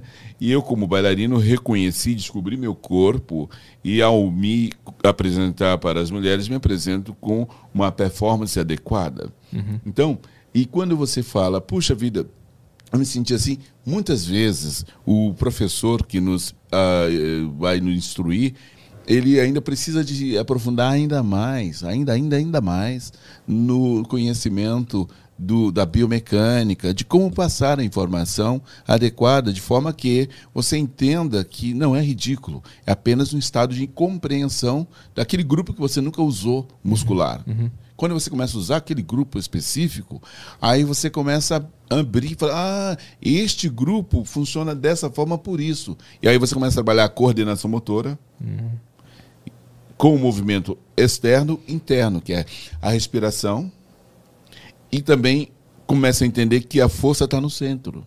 O centro comanda a extremidade, uhum. não às vezes a tensão no braço, na mão, nos pés. Uhum. E aí você consegue até autorregência. E trabalha a memória também, né? Para lem lembrar. O... Estimula, estimula a memorização. É, e não é só a memória pela memória, a memória sendo usada pelo corpo e vice-versa. Né? Sensitiva. Né? É, é. Você se torna um sensitivo. E tu, e tu te torna um só quando está dançando. Exatamente. Na verdade, nós somos um. É. Porém, uh, a gente fica desintegrado quando a gente não tem noção nem do que, que a gente come. Por que, que a gente come? E qual é a consequência daquilo que a gente come ou bebe no nosso organismo. Uhum. Por que, que tu acha que é tão difícil para o homem dançar e se expor ao ridículo? Por que, que tu acha que tem mais mulher na dança? Mas não é o ridículo. Se expor ao que ele não controla. Sim. Você não está controlando, você, você passa a controlar a partir do momento que você se coloca à disposição para controlar. Sim. Por exemplo, a bola, você, você, você chuta e corre para pegar e chutar de novo. Mas você corre de qualquer forma, você é, futebol é uma dança é, também, né? É, mas você, você é, é uma coisa que não tem. É, não é de qualquer forma, perdão. Você corre e tem ali um padrão de musculaturas que você vai usar que são não muito longos. Tanto é que o bailarino, o jogador não é, não é elástico, o jogador. Ele tem. Ele usa níveis de grupos musculares. Uhum. É, e, no caso, o balé, ele vai usar todos os músculos. Todos os músculos que tem no corpo. É, é uma infinidade de, de músculos. Sim. É infinidade, desculpa, tem fim. Sim, mas sim. é um número enorme, uma enormidade de, de números. Mas por que, que tu acha que tem menos homem? Porque eu acho que existe um componente de. O homem tem medo de se expor a esse mundo porque. Porque ele não é tão homem assim não é tão homem assim. O homem que é homem mesmo não é o externo que, que tem. Ele tem autogestão, ele é homem bastante para poder fazer o que ele quiser. Uhum. Sabe? Ele não é o que está fora, não é o que dizem dele. É o que ele diz para si mesmo. Sim. Eu tô lembrando agora quando tinha um exercício para fazer na, na, na, dança lá e eu ficava, eu ficava na minha própria cabeça pensando, cara, o que, que eu tô fazendo? Que coisa absolutamente ridícula, mas ao mesmo tempo eu tava fazendo. É, é, eu falei, mostra aí, mostra mais ou menos. Ah, eu não lembro, não faço É alguma nada. coisa assim? É, alguma coisa. É. é. É isso aqui? Olha que interessante. Qualquer coisa, eu não lembro é, exatamente. O nome mas... disso aqui é um por debrar. É. E esse por debrar, ele existe daqui. Por que, que ele existe? Quando você usa esse grupo muscular aqui, você baixa o braço e sobe, você está acionando esse músculo aqui. Porque quando você entrar em um movimento giratório, esse músculo vai te sustentar com esse músculo central com esse outro músculo. Você faz uma composição muscular para poder realizar aquele movimento uhum. técnico. Ele não é apenas algo de fora para fora. Sim. Ele tem que ser internalizado enquanto consciência muscular. Uhum. Você tem que saber todos os músculos que estão sendo usados naquele o momento. O ideal é que seja. O ideal é que seja. Uhum. Aí as posições que você esteja, por onde você vai e tal. É uma arte sofisticada muito bacana. Quanto tempo demora para é, se formar? Se o tempo é relativo. Como é que... Porque assim, existem pessoas que a biologia ajuda o corpo a se mostrar e a receber a as informações. Uhum. É um trabalho muscular, por exemplo. Eu tenho consciência muscular, mas eu no momento não estou dançando. Para que eu possa voltar a dançar com qualidade, vai demandar é, aproximadamente de três a seis meses de treinamento e mais ou menos, no mínimo, quatro horas por dia. Uhum. É, puta, é foda. É, é um trabalho é, é, bastante intenso. É. Mas só que assim, é, eu faço esse, essa entrega. Quem vai consumir isso é um número muito mínimo, muito ínfimo. E que vai entender isso é um número muito ínfimo. Nós temos e devemos promover o acesso às pessoas à informação. Uhum. E nós estamos aí com computadores, com o mundo digital, que na verdade esse computador só existe porque nós existimos. Ele é um espelho de nós mesmos. E esse movimento do dança, técnica, clássica, moderna, ou a dança como um todo, faz parte desse processo de compreensão da técnica, da tecnologia. Tu, tu se formou? Como é que é que tu estudou onde o balé clássico? Eu fiz é, a influência que eu tenho é da academia é, Vaganova russa de balé. Ah. Mas isso eu recebi em Belo Horizonte da Bettina Belomo no grupo chamado Camaleão que tinha é, eu ainda, da, que ainda tem lá a academia do núcleo de, núcleo artístico de dança. E eu tive aula lá. Eu tive aula de moderno é, é, Marta Graham com é, Dudu de Herman, com, com vários professores lá em Belo Horizonte. Eu tive aula de sapateado com a, Rosana Ziller, tive aula de sapateado com Mr. Ken do Joffre Ballet. É. Eu tive aula também com. com é, poxa vida, daqui a pouco eu vou lembrar o nome dele. É, Mas foi tudo lá em BH, tu em Belo tudo- tudo lá. Horizonte eu tive isso. São pessoas que vieram de outros lugares do mundo Entendi. e que ali deram as suas contribuições para que eu pudesse entender a dança. Tu se formou lá? Como é que é que Não há como se formar, é um processo eterno de eh, entendimento. Você vai vivendo, experimentando, experimentando. né? Existe lá eh, formação na dança eh, inglesa, balé inglês e tudo mais, aquela academia e tudo mais. Eu sou um cara mais vivencial. Eu vivenciei tudo isso, subi no palco, dancei muitas, muitas coreografias, saí de Belo Horizonte, trabalhei no Balé da cidade de São Paulo, trabalhei no Teatro Guaíra. Né? O Teatro Guaíra é um pouco mais neoclássico. O balé da cidade de São Paulo também tem a influência do clássico, mas é mais moderna. Tu saiu de lá e veio pra São Paulo É. por causa do balé? Eu vim para São Paulo não por causa do balé, eu vim para São Paulo por causa do amor que eu tenho pelo ser humano. E o balé era uma ferramenta para eu me aproximar do ser humano. Como assim? O balé não é nada para mim. A música não é nada para mim. Para mim é o ser humano. Eu precisava me aproximar do ser humano. E essa é uma ferramenta. Entendi. E em São Paulo, tu consegue se aproximar mais do ser humano? Quando eu trabalhei no Balé da Cidade de São Paulo, eh, eu descobri que muitos dos funcionários públicos nem tinham noção que existia o Balé da Cidade de São Paulo. Que eu- você paga imposto aqui, todo mundo paga imposto, mas ninguém sabia. Então eu falei, não estou no lugar correto. Eu pedi a minha demissão. E fui para o Teatro Guaíra, achando, entendendo que ali, como funcionário estadual da companhia, eu teria condições de ser um agente. Mas eu digo assim, tu saiu de BH e vem pra São Paulo, tipo assim, ah, vou, vou pra lá porque lá eu vou eu fiz um teste. Vou crescer mais. Ah, Não, tu, tu tava não. lá, fez o teste eu fui- aqui? Eu, eu, eu- eu pesquisei, eu sou pesquisador. Aham. Eu fui, eu, eu estou em busca sempre eh, de, da plenitude, não. Eh, em busca, não. Eh, eu, eu, eu, não estou buscando. Eu estou consolidando a minha consciência. Então pego ferramentas. Eu fui buscar ferramentas. Uhum. Eu estou a todo momento buscando ferramentas. Aí tu achou um teste pra fazer em, em São Paulo. Aí tu vem pra cá, passou. Sim, E aí se passei- mudou pra cá pra. tra- pra... Fiquei um tempo aqui. Aham. Tal, mas isso, antes disso, eu trabalhei com Oswaldo Montenegro, Cássia Eller, sabe? Era um espetáculo chamado Cristal. Depois eu tive a oportunidade de trabalhar com, com Oswaldo Montenegro de novo, eh, e Zé Alexandre, que, que cantou maravilhoso, né? E tal. Eu tive muitas eh, oportunidades excelentes. Mas aí era dança ou era. Musical. a- a a- puta, musical é foda, né? Hã? Teve musical nesse curso que eu te falei também. Musical é difícil pra caceta. Musical tem que cantar, dançar e atuar ao mesmo tempo. É muito complicado. Já fazíamos isso ah, desde 83. Eu sou Matusalém. Estou na estrada desde 79.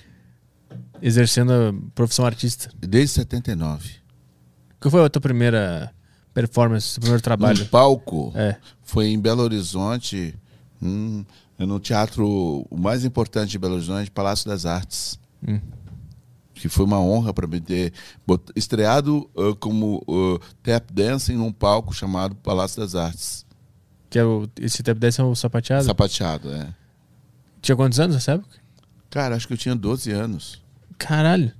Tu lembra o que, que tu sentiu antes de entrar no palco, durante? Êxtase. Êxtase. Em nenhum momento, em nenhum momento da tua, da tua trajetória tu teve alguma dúvida de Não. que essa era a tua vocação? Não, Tu acredita em vocação? eu acredito na missão. Missão. Eu sou missionário Da arte. Da vida. da vida. Por consequência. a- da arte que por consequência é a vida. Temos mais perguntas aí? Como é que estamos? Peguei o cara na. arrumando a câmera. É, Ah, o Gustavo mandou aqui, ó. Vale a menção que o Arnold Schwarzenegger também teve aulas de balé para ajudá-lo durante as apresentações do Mr. Olympia. Exatamente. Boa, boa, boa menção. Boa menção.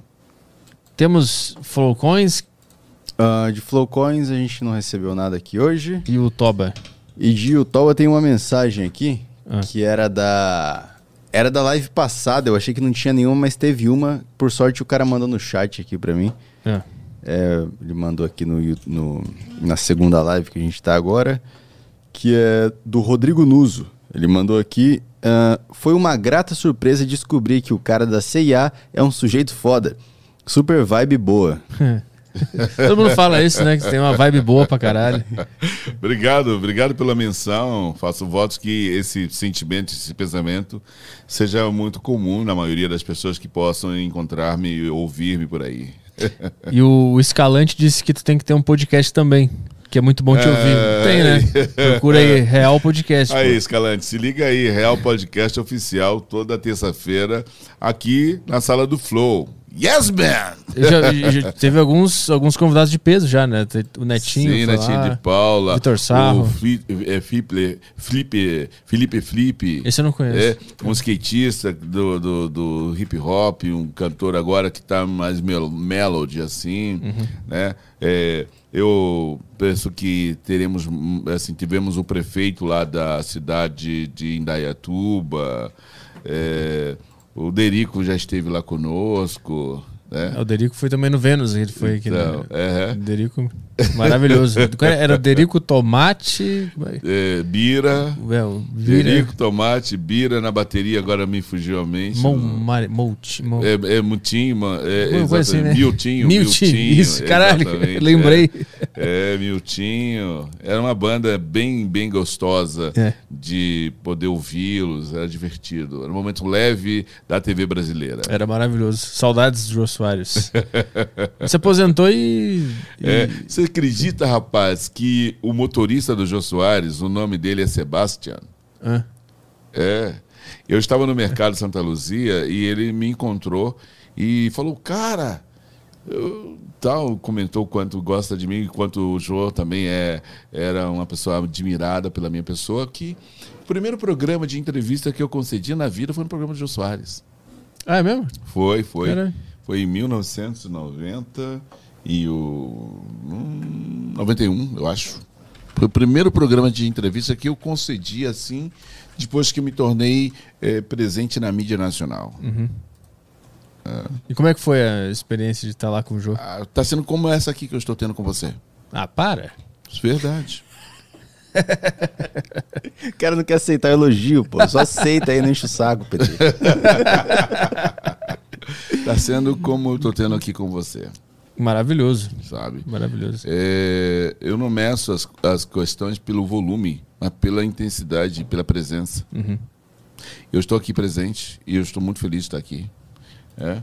É, foi uma coisa maluca, porque assim, ninguém sabia quem era esse tal de Sebastião. Sim. Hoje ainda as pessoas não sabem quem é o tal do Sebastião, imagina naquela época. Olha que maluco. Então, ele foi muito corajoso em trazer o Sebastian para ser entrevistado, ser o, o primeiro entrevistador do Sebastian. Mas tem noção de que tu fez algo diferente porque tu chamou muita atenção. Tu chamou muita atenção, mais do que normal. Pra, e por isso que ele te chamou, por isso que tu ficou tão conhecido. Tu fez algo muito diferente do padrão, do comum. Porque propaganda sempre existiu, sempre vai existir. Já tiveram vários garotos propaganda aí, alguns se destacam mais, outros menos. Mas tu se. Tu chegou num nível de performance diferente do que existe no- na normalidade. Tu, quando tu tava vivendo os louros dessa, desse fato, tu entendia o que estava acontecendo? Eu entendia, sempre entendi tudo. Eu nunca levei a sério isso, não. Vou contar uma cena engraçada. Eu tenho um casal de filhos. Eu os buscava e os levava para casa. A gente saía quando eu estava em São Paulo, é porque eu viajava muito, né? Então, teve uma cena extremamente engraçada. Eu estava uh, trazendo ali perto do Parque do Ibirapuera, aquele. Eu parei o automóvel e veio um rapaz com aquela revista é, Metro, Metro Uhum. me entregou, nos entregou e quem estava na capa era minha pessoa, era foto, reprodução da minha imagem. Uhum. Aí eu peguei e falei assim, olha que interessante. E continuei. Andei mais um poucos, eh, dois, quatro anos no máximo, e tinha um caminhão todo plotado com essa imagem que vos fala aqui. Saímos dali, continuamos, fomos a um shopping center e todas as lojas, as TVs estavam passando um comercial com a imagem desse que vos fala. Então, assim, e, eu, e assim, quando eu sentava para comer, eh, sempre as pessoas eram muito solistas, amáveis e queriam sempre tirar uma foto ou ter um autógrafo. E eu não podia e nem tinha condições de negar, pois era um momento único daquela pessoa. né? O meu filho falava: caramba, eu não consigo falar com um cara dessa, eu não consigo comer com ele. Até que eu viajei, né? Viajava e tal.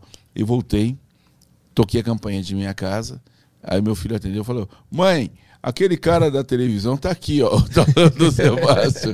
Então, assim, a minha, a minha presença no mundo da comunicação era algo assim, muito recorrente. Sim. Muito recorrente e provocava muita alegria nas pessoas. Isso é um grande mistério. Tu sabe da onde veio isso? Por que, que a, tua, a tua persona era tão cativante? É. É, por que, que ela é? Porque eu vivo não sou- agora. porque, por exemplo, eu não sou esse cara. Ah. Se eu for fazer o teste pra CIA, eu não vou performar que nem tu performa. Mas você está performando no seu programa. Você é o cara e que é uma referência. Que quando eu comentei com algumas pessoas que eu estaria aqui, os caras falam, uau!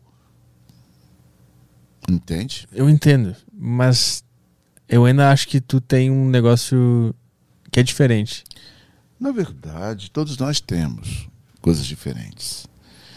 Aqueles que eh, entendem e se valem dessa singularidade e aquelas que não se valem dessa singularidade. Eu me valho como você deve se valer e todos nós devamos nos valer, que todos nós somos singulares. Sem que outro veja. Sabe aquela história do carro na garagem? Uhum. Eu nunca olhei para o carro da garagem. E ele vai aparecer. Simplesmente assim. Eu mentalizei e deixei ele. Para você ter ideia, olha, olha, Delacqua, se liga na ideia, brother. Eu, há cinco anos atrás, eu fui num programa de rádio conceder uma entrevista para uma emissora de rádio internacional que toca lá em Massachusetts, eh, Nova York, Miami e mais uma outra cidade, Los Angeles talvez. Há quatro, cinco anos atrás. Ok? Beleza. Daí eu tô no Brasil, as coisas vão, eu nem sei. E eles pegaram uma música minha e colocaram como fundo da, da entrevista e tal, no final. E, e botaram a minha música na programação da emissora de rádio. Ok. Passaram-se tempos e agora, coisa de duas semanas, não, três semanas atrás, esse diretor do rádio, que é Ricardo, me ligou falou: Sebastião, eh, nós estamos reprisando alguns programas que foram um sucesso e, e- e- vamos reprisar o seu no dia tal. Se liga lá. Falei, ah, ok, né? eu não consegui ver, eu não consegui ouvir. E deu uma repercussão monstro, gigantesca. Aí ele me ligou, cara, e repetiram na, no domingo. Aí finalmente assisti. E repetiram é, à noite o programa. E toda a comunidade, os empresários eh, brasileiros que têm casa em Miami, querem saber quando vai abrir o Brasil Bras- e pandemia, essas coisas todas, e que pandemia foi, querem saber, eles se ligam nessa emissora. E deu uma audiência incrível. E as pessoas começaram a ver o outro Sebastião. Cara, Você é o Sebastião, aquele que. Mas você canta? Mas você fala? Mas você tem um timbre de voz. Entende? É esse momento que faz a diferença. Temos perguntas? Bom, aí? de perguntas, deixa eu dar uma olhadinha aqui como é que tá o Instagram. Ah, a última já foi lida. No YouTube, os superchats já foram. Já foi? Não, só pra E- saber se não encerraremos com esta mensagem final, entendeu? Então podemos encerrar É, com essa tem mais mensagem. nada aí. Maravilhoso. Obrigado pela. sei lá pelo quê, só obrigado. Valeu. E é Super Gêmeos ativar. É que era? em forma de bilionário. Aceita a sugestão. Aceitei. Sugestão aceita. Obrigado por vir aí. É isso aí. Semana que vem estamos de volta. Que dia? É, Terça? Estamos de volta na terça, isso. Terça-feira com Já- quem mesmo? Com o Rafael Lima. Ah, é, Rafael. Ideias Lima. radicais. É. Ele tem que aprender com o Sebastião aqui pro anarcocapitalismo dele finalmente virar uma realidade, né? Porque ele não tá acreditando muito. Não tá acontecendo, Não Rafael tem- Lima. Não tem muito indício disso na, na sociedade. aí. É isso daí. Terça, quarta, sexta e sábado, semana que vem, né? É, segunda, quarta. Te... Peraí, como que é? Terça, quarta, sexta e sábado. Isso, isso que Então você tá. falou. Exato. Se você gosta da deriva, dá um like nesse vídeo aqui. Nós precisamos da sua ajuda, pois somos o, os- o, menor podcast da Podosfera, de menor audiência, e precisamos da sua ajuda. Porém, o melhor, né? Aí, aí eu não sei. É aí, aí, fala, aí fala por ti. Fala, o cara da técnica acha que é o melhor, porque ele aperta o botão. O cara da técnica. Não, porque o cara aperta o botão e ele pensa, isso aqui tá bom pra Não, caralho. Tá ótimo. É o melhor corte de câmeras do podcast. É, aqui, ó. Ó os cortes aqui, ó. Vou Boa. até colocar uma transição pra você ver aqui. Aí. Eu não consigo ver, vou ter que ver depois.